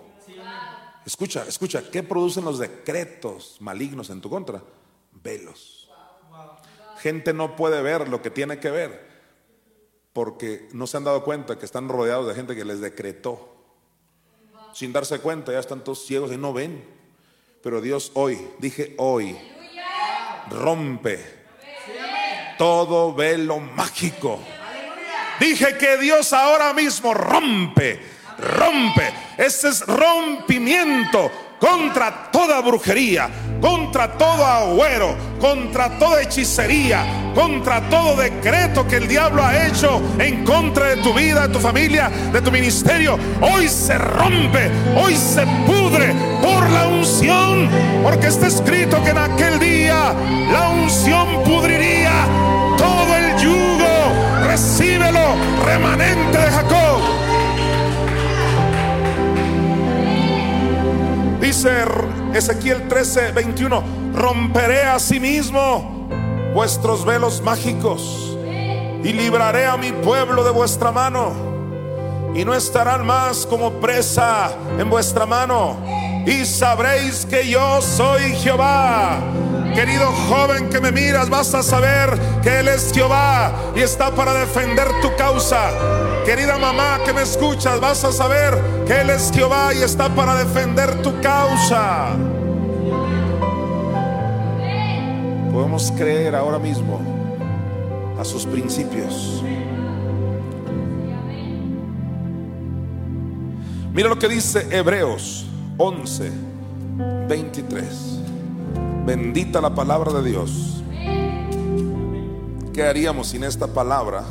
Pues nos tragaríamos todas las mentiras de cuánta persona se levanta negando lo que está escrito. Hoy en día están negando el hablar en lenguas, solo porque les dio la gana. Gracias a Dios que tenemos Biblia. Negando la sanidad divina, que porque ya pasó en el tiempo de Cristo, solo porque les da la gana. Gracias a Dios que tenemos Biblia. Y están negando también que el creyente puede decretar. Gracias a Dios que tenemos Biblia. Bendita su palabra para que nadie nos haga tontos, para que nadie nos prive de vuestro premio, de nuestro premio, afectando humildad, porque hasta eso que se hacen los humildes. Es pura falsa humildad. Mira Hebreos 11:23. Por la fe. Uh, ahí está. Esta es la ley de la fe. Eso desde Génesis hasta Apocalipsis. Por la fe Moisés, cuando nació, fue escondido por sus padres por tres meses, porque le vieron niño hermoso. Y mira, y no temieron el decreto del rey. Qué tremendo ejemplo para que tú y yo no tengamos temor de los decretos del diablo. Porque el diablo en Apocalipsis 9 se presenta como un rey. En Job se le llama el rey de los espantos. Romanos 5.12 reinó la muerte desde Adán hasta Moisés. O sea, hay un reino que se levanta en contra del verdadero reino que es el de Dios. Reino contra reino. Y entonces el diablo se presenta como el rey y decreta en tu contra.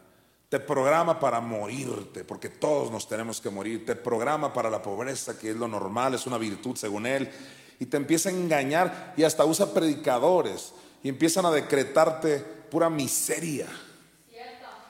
Pero tú no temas a los decretos del rey. ¿Qué dice la última parte de Hebreos 11:23? Y no temieron el decreto del rey. Dice el Señor en esta noche, no tendrás temor de malas noticias. Es que alguien ya dijo que esto me iba a pasar. No temas, el decreto del diablo no lo temas. Fueron palabras del diablo, no les creas.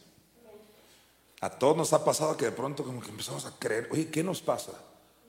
Somos hijos del rey, somos hijos de Dios. Vamos a creerle a Dios y vamos a empezar nosotros a decretar. No dejes que tu vida esté llena de decretos de otros, no, anúlalas y tú empieza. Así como me dijo Dios, hijo de hombre, levántate y tú profetiza contra aquellos que han decretado en tu contra. Gloria a Dios. Yo declaro un nuevo amanecer para muchas personas que me están mirando ahora, para cada creyente que está abrazando esta palabra. Vamos a Daniel 3:29. Quiero mostrarte algo importante que es lo siguiente. Mira, todos los reyes decretan. Y te voy a dar algunos ejemplos. En Daniel 3:29 dice, por lo tanto, decreto. ¿Quién está hablando ahí? El rey Nabucodonosor. Y dice, por lo tanto, decreto que todo pueblo, nación o lengua que dijere blasfemia contra el Dios de Sadrach, Mesach y Abednego sea descuartizado. Mira el decreto. Y su casa convertida en muladar, por cuanto no hay Dios que pueda librar como este. ¿Cuándo dio ese decreto Nabucodonosor? Cuando se dio cuenta que estos jóvenes no perecieron en el horno de fuego. Se emocionó tanto, dijo, ese es el Dios tremendo de estos jóvenes. Dijo, pues ahora decreto. ¿Por qué decretó? Porque era un rey. Solo los reyes decretan. Mira, Esther 1.19, más ejemplos. Esther 1.19. Si parece bien al rey, esto déjame contextualizarte rapidito, esto sucedió cuando Basti, la reina, no quiso acudir al llamado del rey Azuero. Y entonces sus ayudantes le propusieron esto en, Esther 1.19. Si parece bien al rey, aquí ya no es Nabucodonosor, ¿quién es? Azuero. Si parece bien al rey, salga un decreto real. Mira qué bonitas palabras Ve relacionándote con eso. Decreto real, mira. Salga un decreto real de vuestra majestad y se escriba entre las leyes de Persia y de Media para que no sea quebrantado. Mira, para que no sea qué? Quebrantado. ¿Qué te dice eso? Todo decreto de un rey no puede ser quebrantado. ¿No te recuerda eso a lo que Jesús dijo en Juan 10:35? Vamos a Juan 10:35. Así lo dijo Cristo, mira, si llamó dioses a aquellos a quienes vino la palabra de Dios, y mira, y la escritura no puede ser quebrantada. Un decreto de un rey no puede ser quebrantado. La escritura, la Biblia, la palabra de Dios no puede ser quebrantada. Entonces el diablo no puede cuando tú decretas lo que está escrito. Tú le dices, escrito está. Y tiene que funcionar porque es la ley de la fe. Entonces, el rey de reyes y señor de señores decretó en la Biblia, en lo, que está escrito, no puede ser quebrantado. El rey Azuero dice, va a dar un decreto que no podía ser quebrantado. Nabucodonosor también ya vimos dio un decreto. Y ahora en eh, primero, no segundo, primero de Reyes 5.13, vamos a ver otro rey Primero de Reyes 5, versículo 13, y no podíamos dejar de hablar del rey Salomón. Y el rey Salomón decretó. A mí, a mí esas palabras me llenan. El rey Salomón decretó. Vuelve a decir, los reyes decretan. El problema es que a la iglesia de Jesucristo por años se les dijo, Tú no eres ningún rey, tú eres un pecador, tú eres un gusano arrastrado, no somos nada, dijo el borracho. Eso es lo que se enseña. Por eso cuando vienen de decretar, no, solo Dios, nosotros somos unos miserables. Qué cosa tan terrible, qué enseñanza tan maligna. Bueno, pero vamos por partes. Aquí tenemos ya otro rey, ¿cómo se llama? Salomón. Y el rey Salomón decretó leva. ¿Qué es leva? Leva es el reclutamiento obligatorio de la sociedad civil para servir en el ejército. De eso estábamos precisamente platicando con los muchachos, ¿no? De que pues los mexicanos son llamados también a, a marchar, pues si te toca marchar tendrás que marchar, si no te toca marchar, ¿no? Entonces todos los reyes o presidentes tienen un sistema de cómo reclutar gente para el ejército mexicano o, o de cualquier país, por si se ofrecen la guerra, tienen gente capacitada. Bíblicamente hablando, esto se llama leva la convocatoria, el reclutamiento obligatorio de la sociedad civil para servir en el ejército. ¿Qué hizo Salomón? Dice, y el rey Salomón decretó leva. ¿Qué quiere decir eso? Ay, no, yo no quiero ir, ama. No, ya lo decretó el rey, tienes que ir. Es un decreto.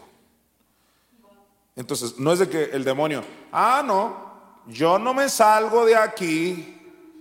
Y tú dices, te ordené que te fueras en el nombre de Jesús no me quiero ir. Y van a, veces hasta lloran. ¿Y sabes cuál es la única razón de que muchos demonios muchas veces tardan en salir? Es porque hasta el demonio te lo dice hasta en tu cara. No me voy a ir porque aquí me quieren, dice.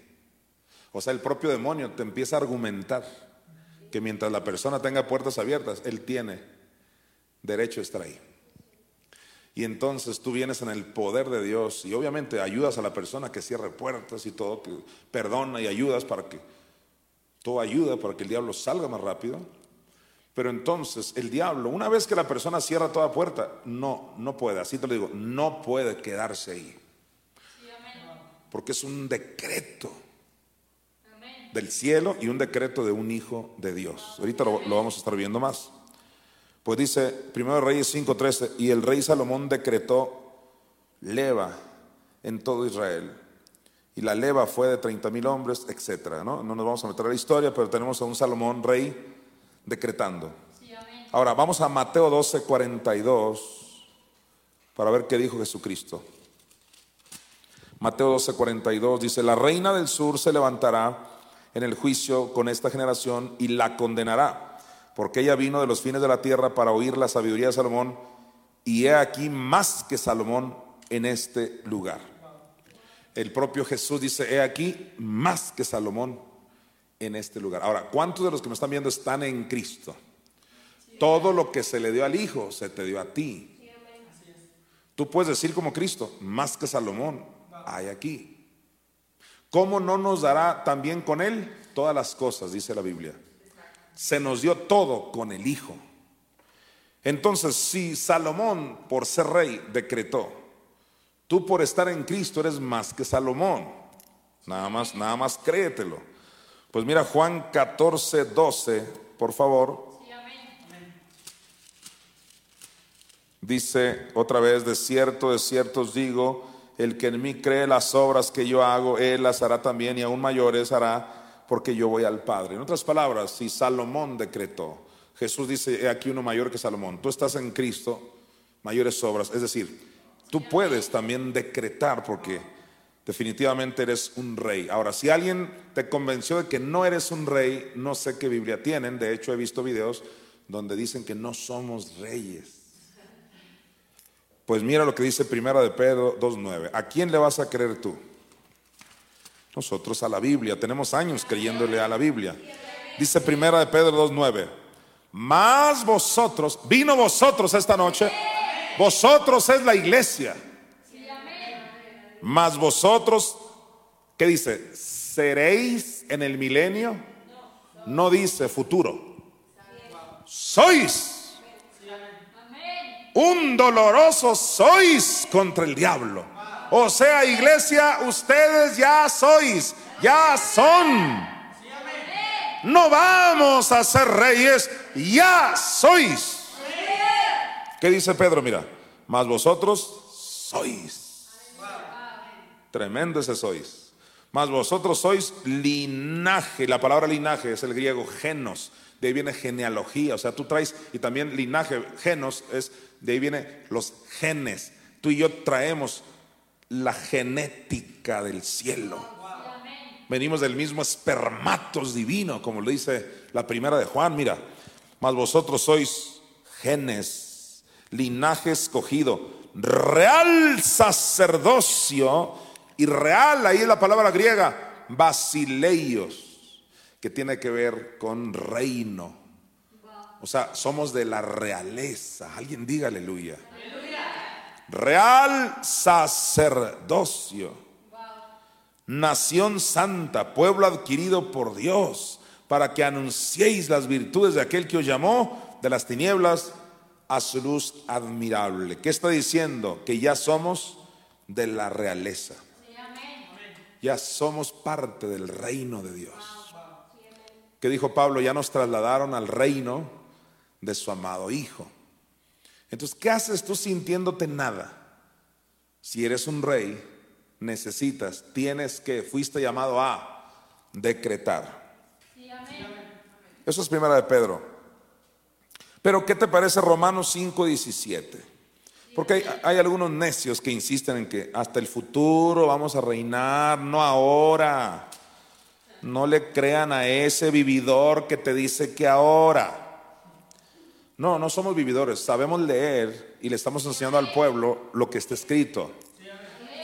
Y en Romanos 5, 17 dice, pues si por la transgresión de uno solo reinó la muerte, mucho más reinarán en vida. Uh, mira, reinarán en el cielo, dice, en el milenio, un día de estos, cuando al soberano rey le plazca. No, Dice, reinarán en vida por uno solo Jesucristo los que reciben la abundancia de la gracia y del don de la justicia.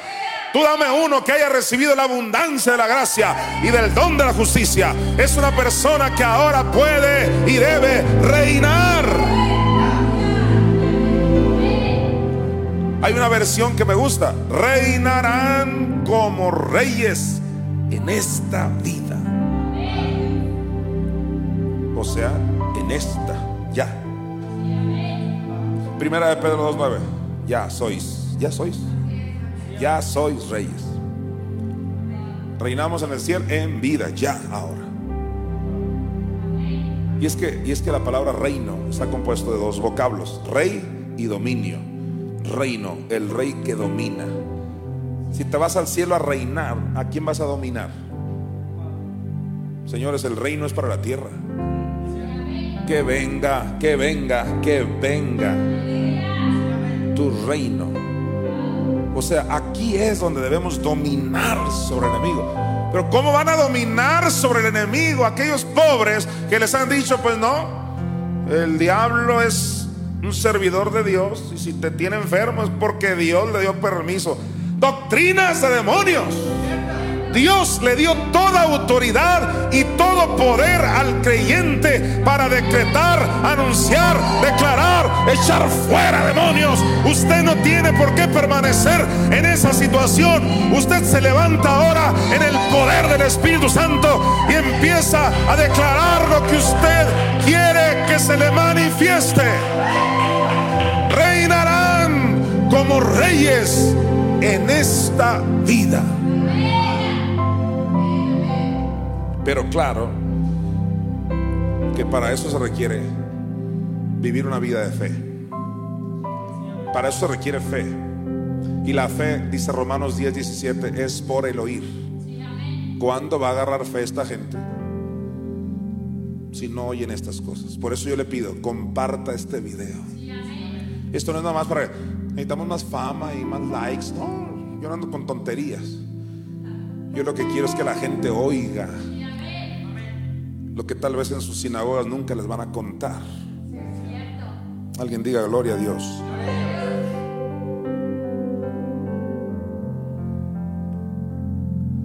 ¿Cuántos quieren seguir aprendiendo del decreto de los creyentes? Quedamos que ya somos reyes, pero ¿qué dice Apocalipsis 1.6? Más pruebas. Apocalipsis 1.6. Y nos hizo Dijo Kenneth Hagin, el tiempo pasado de la palabra de Dios. Ya nos hizo. Por su llaga fuimos. Tiempo pasado. No es en el futuro, allá en el cielo. No, no, no. Mira, y nos hizo reyes y sacerdotes. Para Dios, su Padre, a Él sea gloria e imperio por los siglos de los siglos. Amén. Dice alguien por ahí, el único rey es Dios. El propio Pablo dijo, rey de reyes, señor de señores. Dice la Biblia, Dios de dioses. Hay que ser imitadores de Dios, hay que decretar, hay que decirlo. Es toda una doctrina. Yo, esa palabra doctrina la han hecho tan religiosa. Eso de decretar no es doctrina. ¿Por qué no es doctrina? ¿Sabes a qué le llaman ellos doctrina? Nada más a la cruz del Calvario y que la gente se salve. Esa es la sana doctrina y que la mujer no se pinte. Y que la mujer debe callarse la boca, dijo un predicador. Pues, qué ignorancia total. Doctrina, lo único que significa en su etimo es enseñanza. ¿Acaso esto no es doctrina? Es una enseñanza bíblica el decretar es sana doctrina. Lo que no es sana doctrina es negar lo que está escrito. Y está escrito que decretar es parte de lo que Dios ha planeado para sus hijos que son reyes. ¿Cuántos reyes me dicen un fuerte amén? Vamos a Proverbios 12, 18, por favor. Todos en Proverbios capítulo 12, versículo 18 dice, hay hombres cuyas palabras son como golpes de espada, mas la lengua de los sabios es medicina. ¿Cómo comparó a las palabras de los hombres, de los seres humanos? Como golpes de espada. Comparó palabras con espadas. Bueno, te llevé ahí por lo siguiente. Vamos al Salmo 149, 6. Por favor, en el Salmo 149 versículo 6. Tremendo lo que vas a leer. Exalten a Dios con sus gargantas y espadas. Esas son palabras. Espadas de dos filos en sus manos. Yo por muchos años enseñé el tema de la alabanza y la adoración. Y yo siempre enseñaba eso. Tener una buena alabanza y una buena palabra garantiza éxito. Y es que aquí lo dice, exalten a Dios con sus gargantas y espada de dos filos. ¿Qué es eso? La palabra de Dios en sus manos como guerreros. ¿Para qué me sirve espada de dos filos, que es el hablar, el decretar? ¿Para qué me sirve? Mire el 7. Para ejecutar venganza entre las naciones. Naciones, no se te olvide que alude a demonios. Para ejecutar venganza entre las naciones y castigo entre los pueblos para aprisionar. Mira, para aquellos que dicen, ¿cómo eso de atar no es bíblico? Te están diciendo que tú puedes aprisionar. Dice, para aprisionar a sus reyes. ¿Quiénes son esos reyes? La jerarquía demoníaca. Para aprisionar a sus reyes con grillos y a sus nobles con cadenas de hierro. Todos digan, yo puedo atar y desatar. ¿Y qué pasa si tú atas en la tierra? Es atado en el cielo. Mateo 18, 18. Pues mira el 9, ¿para qué hablar la palabra, decretarla? Mira el 9, para ejecutar en ellos el juicio decretado. Gloria será esto para todos los, sus santos. Aleluya. Para ejecutar en ellos el juicio decretado. O sea, ya Dios decretó algo contra los demonios, pero tú tienes que hablarlo. Fui llamado, fuimos llamados a ejecutar el juicio decretado. ¿Te fijas que no obstante ya lo decretó Dios? Tú, y yo tenemos que ejecutarlo en contra del maligno. Aleluya. Ahora, vamos a Job 38, del 8 al 11. Aquí hay algo muy poderoso.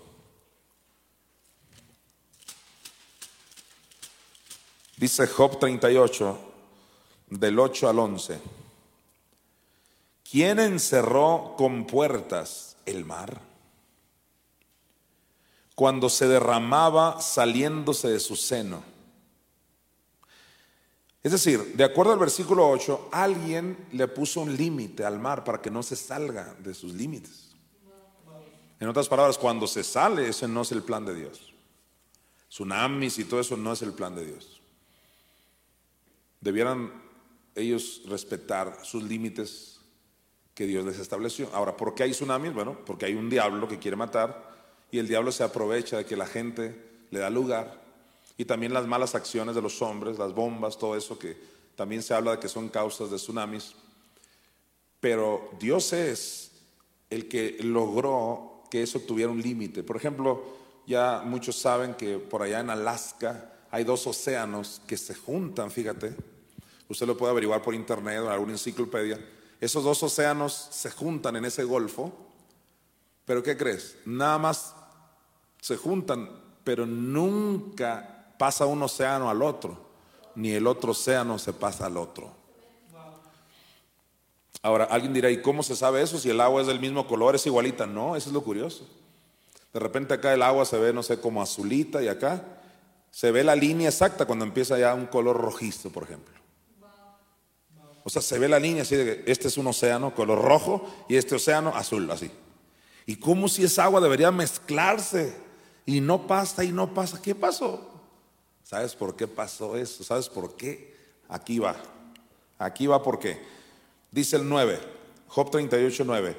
Cuando puse yo nubes para vestidura suya y por su faja oscuridad. 10. Y establecí sobre él, o sea, sobre el mar, establecí sobre él qué? Mi decreto. Le puse puertas y cerrojo al mar. Mira el 11. Y dije, hasta aquí llegarás y no pasarás adelante. Y ahí parará el orgullo de tus olas. ¿Cuántos le dicen a ese mar, hasta aquí llegarás? O sea, ¿cuál es la razón de que un océano no se brinca al otro, ni el otro al otro en Alaska? Porque un día Dios dijo, hasta aquí llegarás. En una ocasión, mi mamá, Josefina de Mesa, junto con unos parientes y amigos, fueron al ecológico, se llama en Hermosillo, Sonora, un lugar tipo como zoológico, pero es más que zoológico, le llaman ecológico, ¿estoy en lo correcto? En el ecológico. Es decir, no solo hay animales, sino también los nombres de los animales, los nombres de plantas, es más que solo zoológico. Bueno, total, en ese lugar tan interesante, mi mamá fue con estos muchachos y de pronto sale una víbora, porque hay mucho monte, una víbora peligrosa y muerde a una de las jóvenes que iban ahí. Mi mamá, teniendo esta tremenda palabra, lo que hizo fue ponerla por obra. Porque ese veneno es bien sabido que rápido se empieza a subir. Y mi mamá, en cuanto la serpiente le mordió a la jovencita, dice, veneno, hasta ahí llegas. O sea que no va a pasar. ¿Qué crees? Cuando llegaron a la ambulancia, o sea, a la, Cruz Roja, no sé a dónde la llevaron, se dieron cuenta que, que se había congelado ahí el veneno, no pasó no pasó de ese lugar. Cuando tú y yo creemos lo que está escrito en los decretos, en lo que hablamos, tú dices, hasta aquí llegas. Yo te invito a que veas en video cómo ese océano no puede pasar acá, ni el otro al otro, porque nada más porque Dios dijo, hasta aquí llegarás. El poder de su palabra. Enfermedad, hasta aquí llegaste. Dorencia, hasta aquí llegaste. Ruina, hasta aquí llegaste. Todo mal espíritu, hasta aquí. O sea, tú pones, tú pones límites. ¿Por qué? Porque Dios le dijo a Jeremías, serás como mi boca. Ahora, el mar que representa problemas, malos espíritus. Porque ahí envió Dios a lo profundo del mar a su Hijo Jesucristo. Y si vemos aquí en Job que se le habló al mar que llegar hasta cierto punto, tú le vas a hablar a todos esos problemas. Hasta aquí llegaron. ¿Cuántos hartos y fastidiados le dicen al mar, a los malos espíritus, diablo, hasta aquí llegaste? Demonios, hasta aquí llegaron. Ese veneno ya no procede en mi hijo, en mi hija, en mi esposo, en mi esposa. Ya no más. Hasta aquí llegaste, mar y todo el orgullo de tus olas, dice, va a terminar, porque ese orgullo de las olas representa a que la soberbia del diablo, como diciendo, yo soy el que mando, yo por mí te mueres cuando me da la gana, no te vas a morir cuando le dé la gana al diablo. Dijo un predicador hace años, yo me voy a morir cuando me dé la gana, dijo. Y sabes que es cierto, porque él era de palabra de fe. Pero ahora tenemos una declaración mejor y es, no moriré, sino que viviré. No moriré, sino que viviré y contaré las maravillas del Señor. Atrévete a decretar lo que está escrito. Aleluya. Mire lo que dice Mateo, capítulo 8, versículos del 24 al 27, por favor. Todos, vemos a, todos vamos a Mateo 8, 24 y dice, del 24 al 27, y he aquí que se levantó en el mar una tempestad tan grande que las olas cubrían la barca, pero él dormía. Y vinieron sus discípulos y le despertaron diciendo, Señor, sálvanos, que perecemos. 26, él les dijo, ¿por qué teméis, hombres de poca fe? Entonces levantándose, le pidió al Padre que calmara el mar, ¿cómo dice? Entonces levantándose, reprendió. Esa es una mala palabra para muchos cristianos hoy. Pero Jesús reprendió y nosotros queremos imitar a, Jesús. Entonces levantándose, reprendió a los vientos y al mar y se hizo grande bonanza. Y mira el 27. Tremendo el 27. Y los hombres se maravillaron diciendo, ¿qué hombre es este que aún los vientos y el mar le obedecen? Wow. Esto ya lo contó la sierva, lo que, le sucedió, lo que le sucedió al sucesor en su luna de miel en Cancún, cómo le habló al mar para que le obedeciera. Sabes, esto es totalmente bíblico. El problema es que ya, ya casi no hay creyentes. ¿Quién fue el hombre que detuvo el sol? Sol detente. ¿Quién fue? Josué. Josué, una sombra del sucesor. Detente. ¿A quién se le ocurre? No, hombre, hoy, en día que tú le digas al sol detente, te van a hereje. No tienes la sana doctrina. ¿Cómo crees? Ni que fueras Dios. O sea, la religión es un asco. O sea, la religión no tiene nada que ver con la Biblia. Pero un Josué le habló al sol, se detuvo el sol. Y hay quienes dicen, no, no se detuvo el sol, yo creo que más bien la tierra, porque el sol no, se mueve. Bueno, eso es polémico. Ya, ya, hay, ya, hay, teorías donde se está demostrando que es el sol realmente el que, quien se mueve y no tanto la tierra. No nos vamos a meter ese punto. Aquí el asunto es que dice, así dice la Biblia en el Antiguo Pacto, que Dios mismo obedeció a las palabras de un hombre. ¿Qué es eso? Quererse poner en el trono de Dios, así dicen estos predicadores. No ocupes el trono de Dios. ¿Quién está ocupando el trono de Dios? Si fue Dios quien desde su trono nos ordenó que decretáramos que lo que digamos nos sería hecho. Así que dice Dios obedeciendo a la voz de un hombre. Dijo una persona, Dios no está para obedecernos ni para que nosotros le demos instrucciones. Pablo dijo, ¿quién le instruirá? El problema es que ellos lo lean, ¿quién? O sea, nadie, nadie, no dice nadie. Está dejando la pregunta abierta, ¿quién? O sea, ¿quién será el que haga que se cumpla esa profecía? Pero ¿cómo le vamos a dar órdenes a Dios? Bueno, tal vez Ezequiel no tenía tu doctrina. ¿Qué dijo Ezequiel? Espíritu, ven, sopla. ¿Y, quién fue el que le dijo esa ocurrencia de que le diera órdenes al Espíritu? El propio Jehová. Le dijo Ezequiel, hijo de hombre, profetiza al Espíritu y dile, Espíritu, ven, sopla. Mira, le está instruyendo, sopla de los cuatro vientos y tú le puedes instruir y le dices, sopla sobre mi casa, sopla sobre mis finanzas, sopla sobre mi cuerpo, sopla sobre mis hijos, sopla sobre mi alma. Espíritu, sopla acá, sopla allá, sopla al norte, sopla al sur, sopla en mi ministerio. ¿Quién le instruirá? La iglesia va a decretar en los últimos tiempos.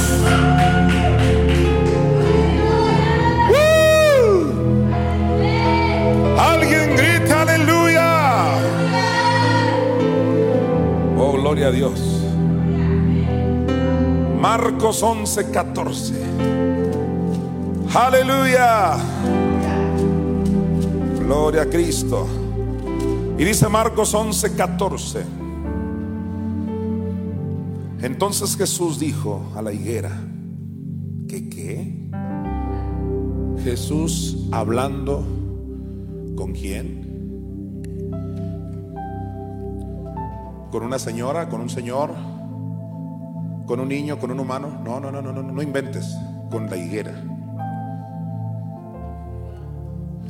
¿De dónde saca la religión organizada que no podemos hablarle a un árbol, a una montaña? O sea, son sus creencias. La Biblia dice que sí.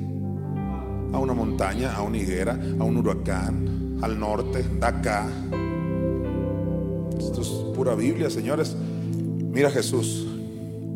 Marcos 11, 14. Entonces Jesús dijo, pero aquí viene algo que te va a sorprender más.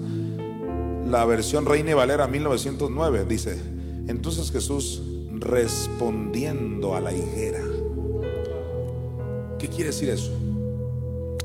Que hay todo un mundo de los espíritus. Espíritus pueden estar en un animal, como sucedió en el Edén, en la serpiente. Espíritus están en una higuera. Espíritus pueden estar en un viento. Así que cuando le hablas al viento, a la higuera, al huracán, al cáncer, todos son espíritus que tienen que doblar rodilla ante tu decreto. No dice le dijo a la higuera, dice le respondió a la higuera. Y es que la higuera acababa de rehusar darle higos. Dame higos. La higuera le rehusó, no tengo higos. Y Jesús le respondió a la higuera. ¿Y qué le respondió? Dice el 14. Entonces Jesús respondiendo a la higuera, mira lo que le dijo, aquí va un decreto, mira un decreto. Nunca jamás coma nadie fruto de ti. Y lo oyeron sus discípulos. ¿Qué oyeron? El decreto. No dijo, higuera, dame chancita, voy a orar. Padre, en tu soberanía te pido que achores a la higuera. Que la seques. No, Señor. Nada más eso. Cuando aquella mujer estaba encorvada, encorvada. Mujer, eres libre. Ese es un decreto. Higuera, nunca jamás coma nadie fruto de ti. Pablo, quedarás ciego. ¿Qué quieres? Tenemos Biblia. Fuimos llamados a decretar. Lo siento, lo siento. Eso es Marcos 11, 14. Pero ahora vete al 20, del 20 al 23. Seguimos con eso del decreto que Jesús hizo a la higuera. Mira, y pasando por la mañana, vieron que la higuera, sí, a la higuera a la cual Jesús le había decretado, mira, vieron que la higuera se había secado desde las raíces. Todos digan conmigo, algo sucede cuando yo decreto. Dice el 21, entonces Pedro, acordándose, le dijo, maestro, mira, la higuera que maldijiste se ha secado. O sea, a la que le decretó eso de que nunca jamás le obedeció. Y se secó desde dónde? Desde las raíces. Hay cosas cuando tú decretas que desde la raíz ya lograste la victoria. Pero no se ven por fuera. Pero tú ignoras que ya sucedió algo desde la raíz. Porque ya lo decretaste. Entonces el diablo se ha convertido en un experto de que hacerte andar por vista y decir, no sirvió de nada lo que dijiste. Y en ese momento que le crees al diablo, anulaste tu tremendo decreto. No, tú te mantienes firme. Yo ya lo decreté, ya lo dije, ya lo establecí. Y va a terminar manifestándose por fuera también. Cuando mi hija Carey se enfermó hace ya muchos años, mi hija tenía unos 7, 8 años, nosotros le hablamos al cerebro. Le hablamos al cerebro. Porque hace 20 años aprendí estos principios y cada día los desarrollo más. Y le hablamos al cerebro que esa amiba nos tenía que obedecer, era una amiba que le estaba destruyendo el cerebro. Y entonces un médico me dijo cuando me vio orando, porque también oré, no está peleado lo uno con lo otro, ya te lo dije, puedes orar y también decretar, Jesús lo hizo, oraba y decretaba. ¿Sabes? Él dijo, tus oraciones no van a servir de nada, pero también como para atormentarme más, me dijo, no, mira, eh, señor Mesa, lo que pasa es que usted no sabe, pero la enfermedad va atacando, esa enfermedad ataca así por fuera y se va comiendo y comiendo y comiendo el cerebro y se va comiendo a la persona hasta que la mata, la destruye. Y yo le dije, lo que usted no sabe es que la palabra de Dios es exactamente al revés. Va comiendo desde adentro hasta afuera y la va sanando, sanando, sanando, sanando, hasta que todo por fuera se le ve sano. ¿Qué hice yo? Contradije ¿Qué hice yo? Antistemi. El diablo dice, te voy tragando, tragando, tragando de afuera para adentro y tú le dices, y yo de adentro para afuera voy manifestando el poder de Dios. Porque la higuera se seca de las raíces y luego la vieron sus discípulos al siguiente día. Hay cosas que decretaste que ya están funcionando. Sigue, mantente creyendo porque tus ojos que no se han de comer los gusanos van a ver la victoria de Jehová en tu vida. Aleluya. Entonces en Marcos 11:20 dice, y pasando por la mañana vieron que la higuera se había secado desde las raíces. 21, entonces Pedro acordándose le dijo, maestro, mira, la higuera que maldijiste se ha secado. Mira el 22, respondiendo Jesús les dijo, tened fe en Dios. Dando a entender lo que yo hice de decretarle a la higuera, eso es fe. Hoy en día todo el mundo dice, pues yo ando por fe. Y ni siquiera creen en decretar. Jesús dijo, tener fe en Dios. ¿A qué le llamó fe? A su decreto que acababa de decir. Es que andar por fe es andar por la ley de la fe, creer y confesarlo. Dice otra versión, tengan la clase de fe de Dios. Dando a entender, Dios decreta, ustedes también. Y es ahí cuando ya nos pasamos al 23 famoso. Porque de ciertos digo, alguien diga aleluya. De ciertos digo que todo, dice que cualquiera que dijere a este monte, quítate y échate en el mar y no dudar en su corazón, sino creyere que será hecho lo que dice, lo que diga, le será hecho. Vamos a Lucas 4, del 38 al 39.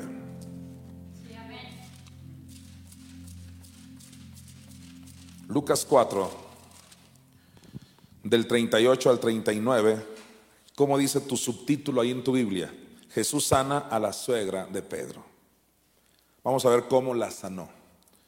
Entonces Jesús se levantó y salió de la sinagoga y entró en casa de Simón. La suegra de Simón tenía una fiebre, no dice así, dice una gran fiebre. Y le rogaron por ella. 39. E inclinándose hacia ella, le pidió al padre que le quitara la fiebre. No dice así. No dice así. E inclinándose hacia ella, reprendió a la fiebre.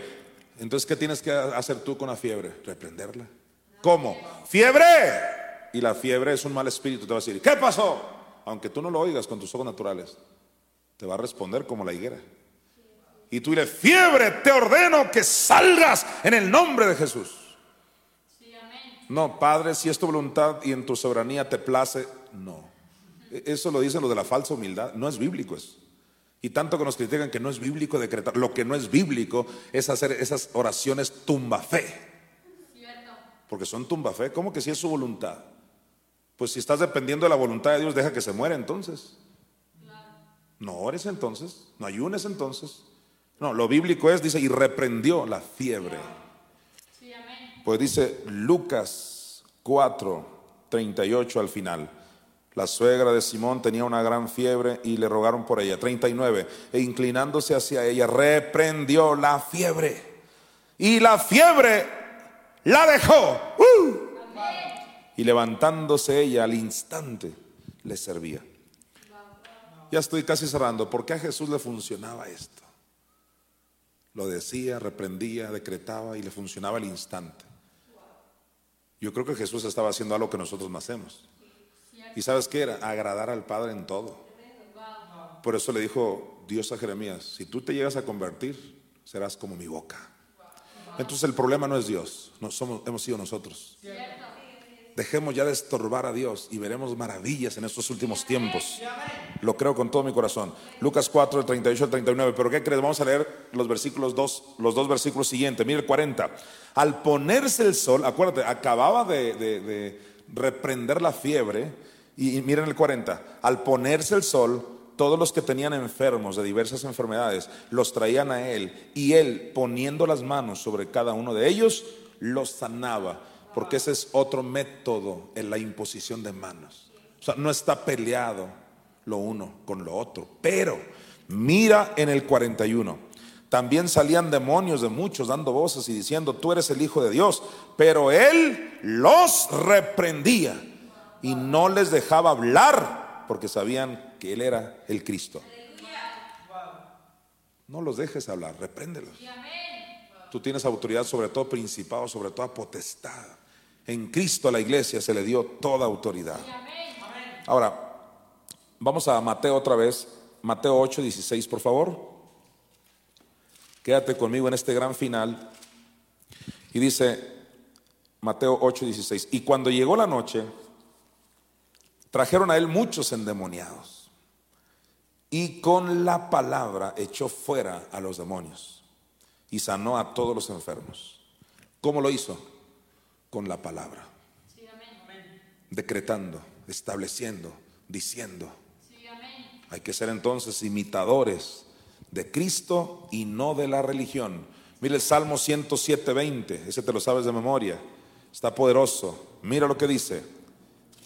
Recordémoslo. Envió su palabra y los sanó. Y los libró de su ruina. Si tú envías la palabra, hay sanidad. Si tú envías la palabra, gente es librada de la ruina. Pero tienes que ser como el centurión. Tan solo di la palabra y va a suceder. Pero tienes que creerlo.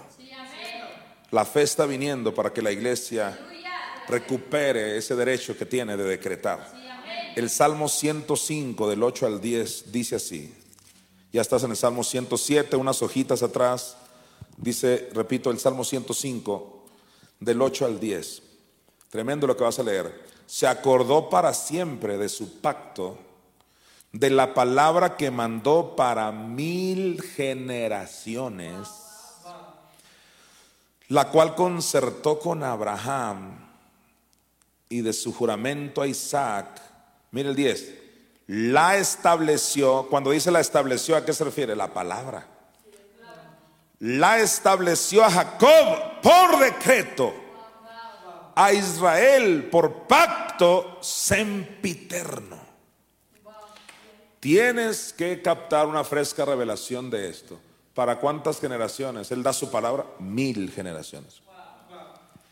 Qué efecto tan impresionante. Lo que tú dices afecta lo que tú dices. Lo que tú decretas. Es como establecer algo. Yo lo he dicho muchas veces. Es como ponerte un cerco en lo que hablas. Te has enlazado con los dichos de tu boca. Entonces, reconozcámoslo de una vez. Hemos vivido cercados, cercos de pobreza, cercos de enfermedad, cercos de mediocridad, cercos de hueva. Créemelo, flojera, cercos de... Porque todo el mundo ha decretado lo malo, o nosotros mismos. Las vanas palabras de los hombres se empobrecen, dice Proverbios. Y entonces son muchas cárceles ya de tanto que hemos hablado mal. Desarraiga toda semilla. Y di yo desarraigo el día de hoy toda semilla que no plantó mi Padre.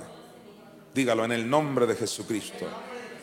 Mi hermano, mi hermana, te declaro libre de todo decreto de otros y de los decretos malos tuyos. Y hoy empiezas a establecer esa palabra que va a afectar positivamente a tu descendencia. Usted que está embarazada, entonces háblale a tu hijo, empieza a decretar. Cércalo con riquezas, cércalo para que ya no pueda salir, aunque él quiera ser pobre, ya no puede ser, ya lo cercaste con tanta prosperidad, lo cercaste con tanta salud. Gloria a Dios. Mira, Esther 1.20. Me quedan nada más dos versículos, hay que disfrutarlos. Es de las Nehemías Esther. Aquí está. Esther 1.20. Ya habíamos leído el 19 hace rato, pero mire el 20. Y el decreto que dicte el rey será oído en todo su reino. ¿Sabes qué me reveló el Señor aquí? Que todo decreto que hacemos es oído. O sea que todo decreto es oído en el mundo de los espíritus.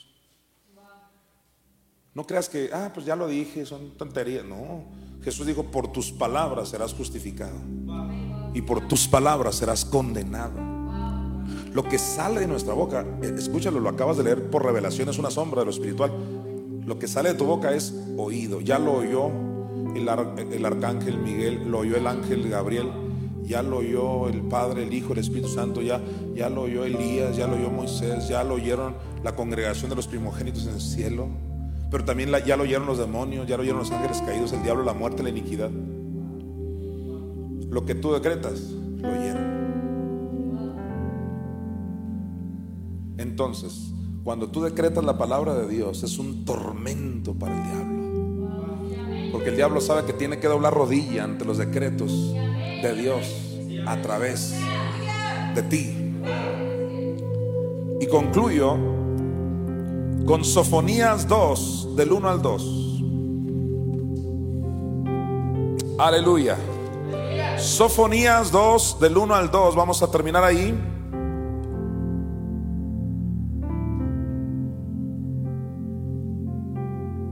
¿Está listo, iglesia?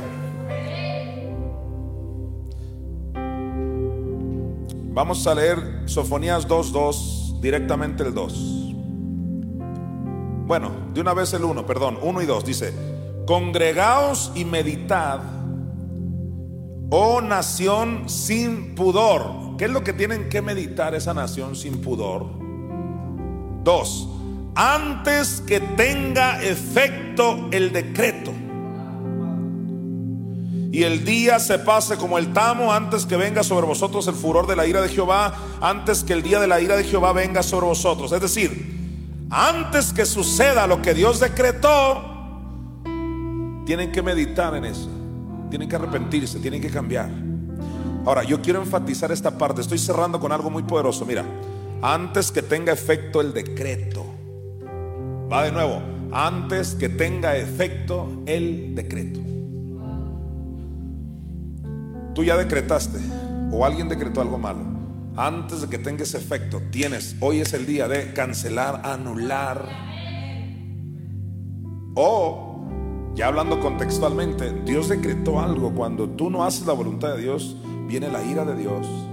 Vienen males a una persona porque Dios se aparta. Antes que eso suceda, corre por tu vida, arrepiéntete. Para que no se cumpla lo que Dios dijo. En ese sentido. Por ejemplo, en Apocalipsis Jesús, Jesús mismo dijo que si tú te dejas influenciar por ese espíritu de Jezabel, dice, tus hijos caerán en cama.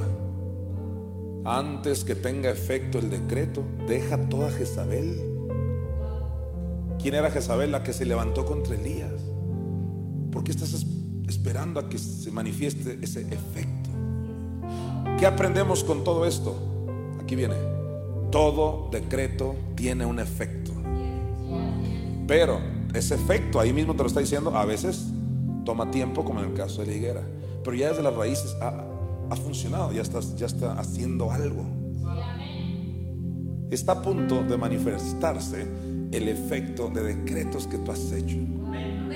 Y los decretos que hagas hoy van a tener su efecto poderoso, si son decretos de Dios, poderosos a favor de tu vida. Querido hermano, que nadie te engañe. Tú tienes una Biblia y tú fuiste llamado a creer lo que está escrito en la palabra de Dios. Aunque te llamen religioso, fanático, no, tú eres un creyente de lo que está escrito desde Génesis hasta Apocalipsis. Queridos creyentes, fuimos llamados a decretar y que cosas grandes y poderosas sucedan a favor de nuestras vidas. Gracia y paz a todos ustedes. Redimidos presentó Iglesia por Internet. Si deseas abrir tu casa para que se enseñe la palabra de Dios, comunícate con nosotros. Declaramos bendición manifiesta para ti y tu familia. Gracia y paz a todos ustedes.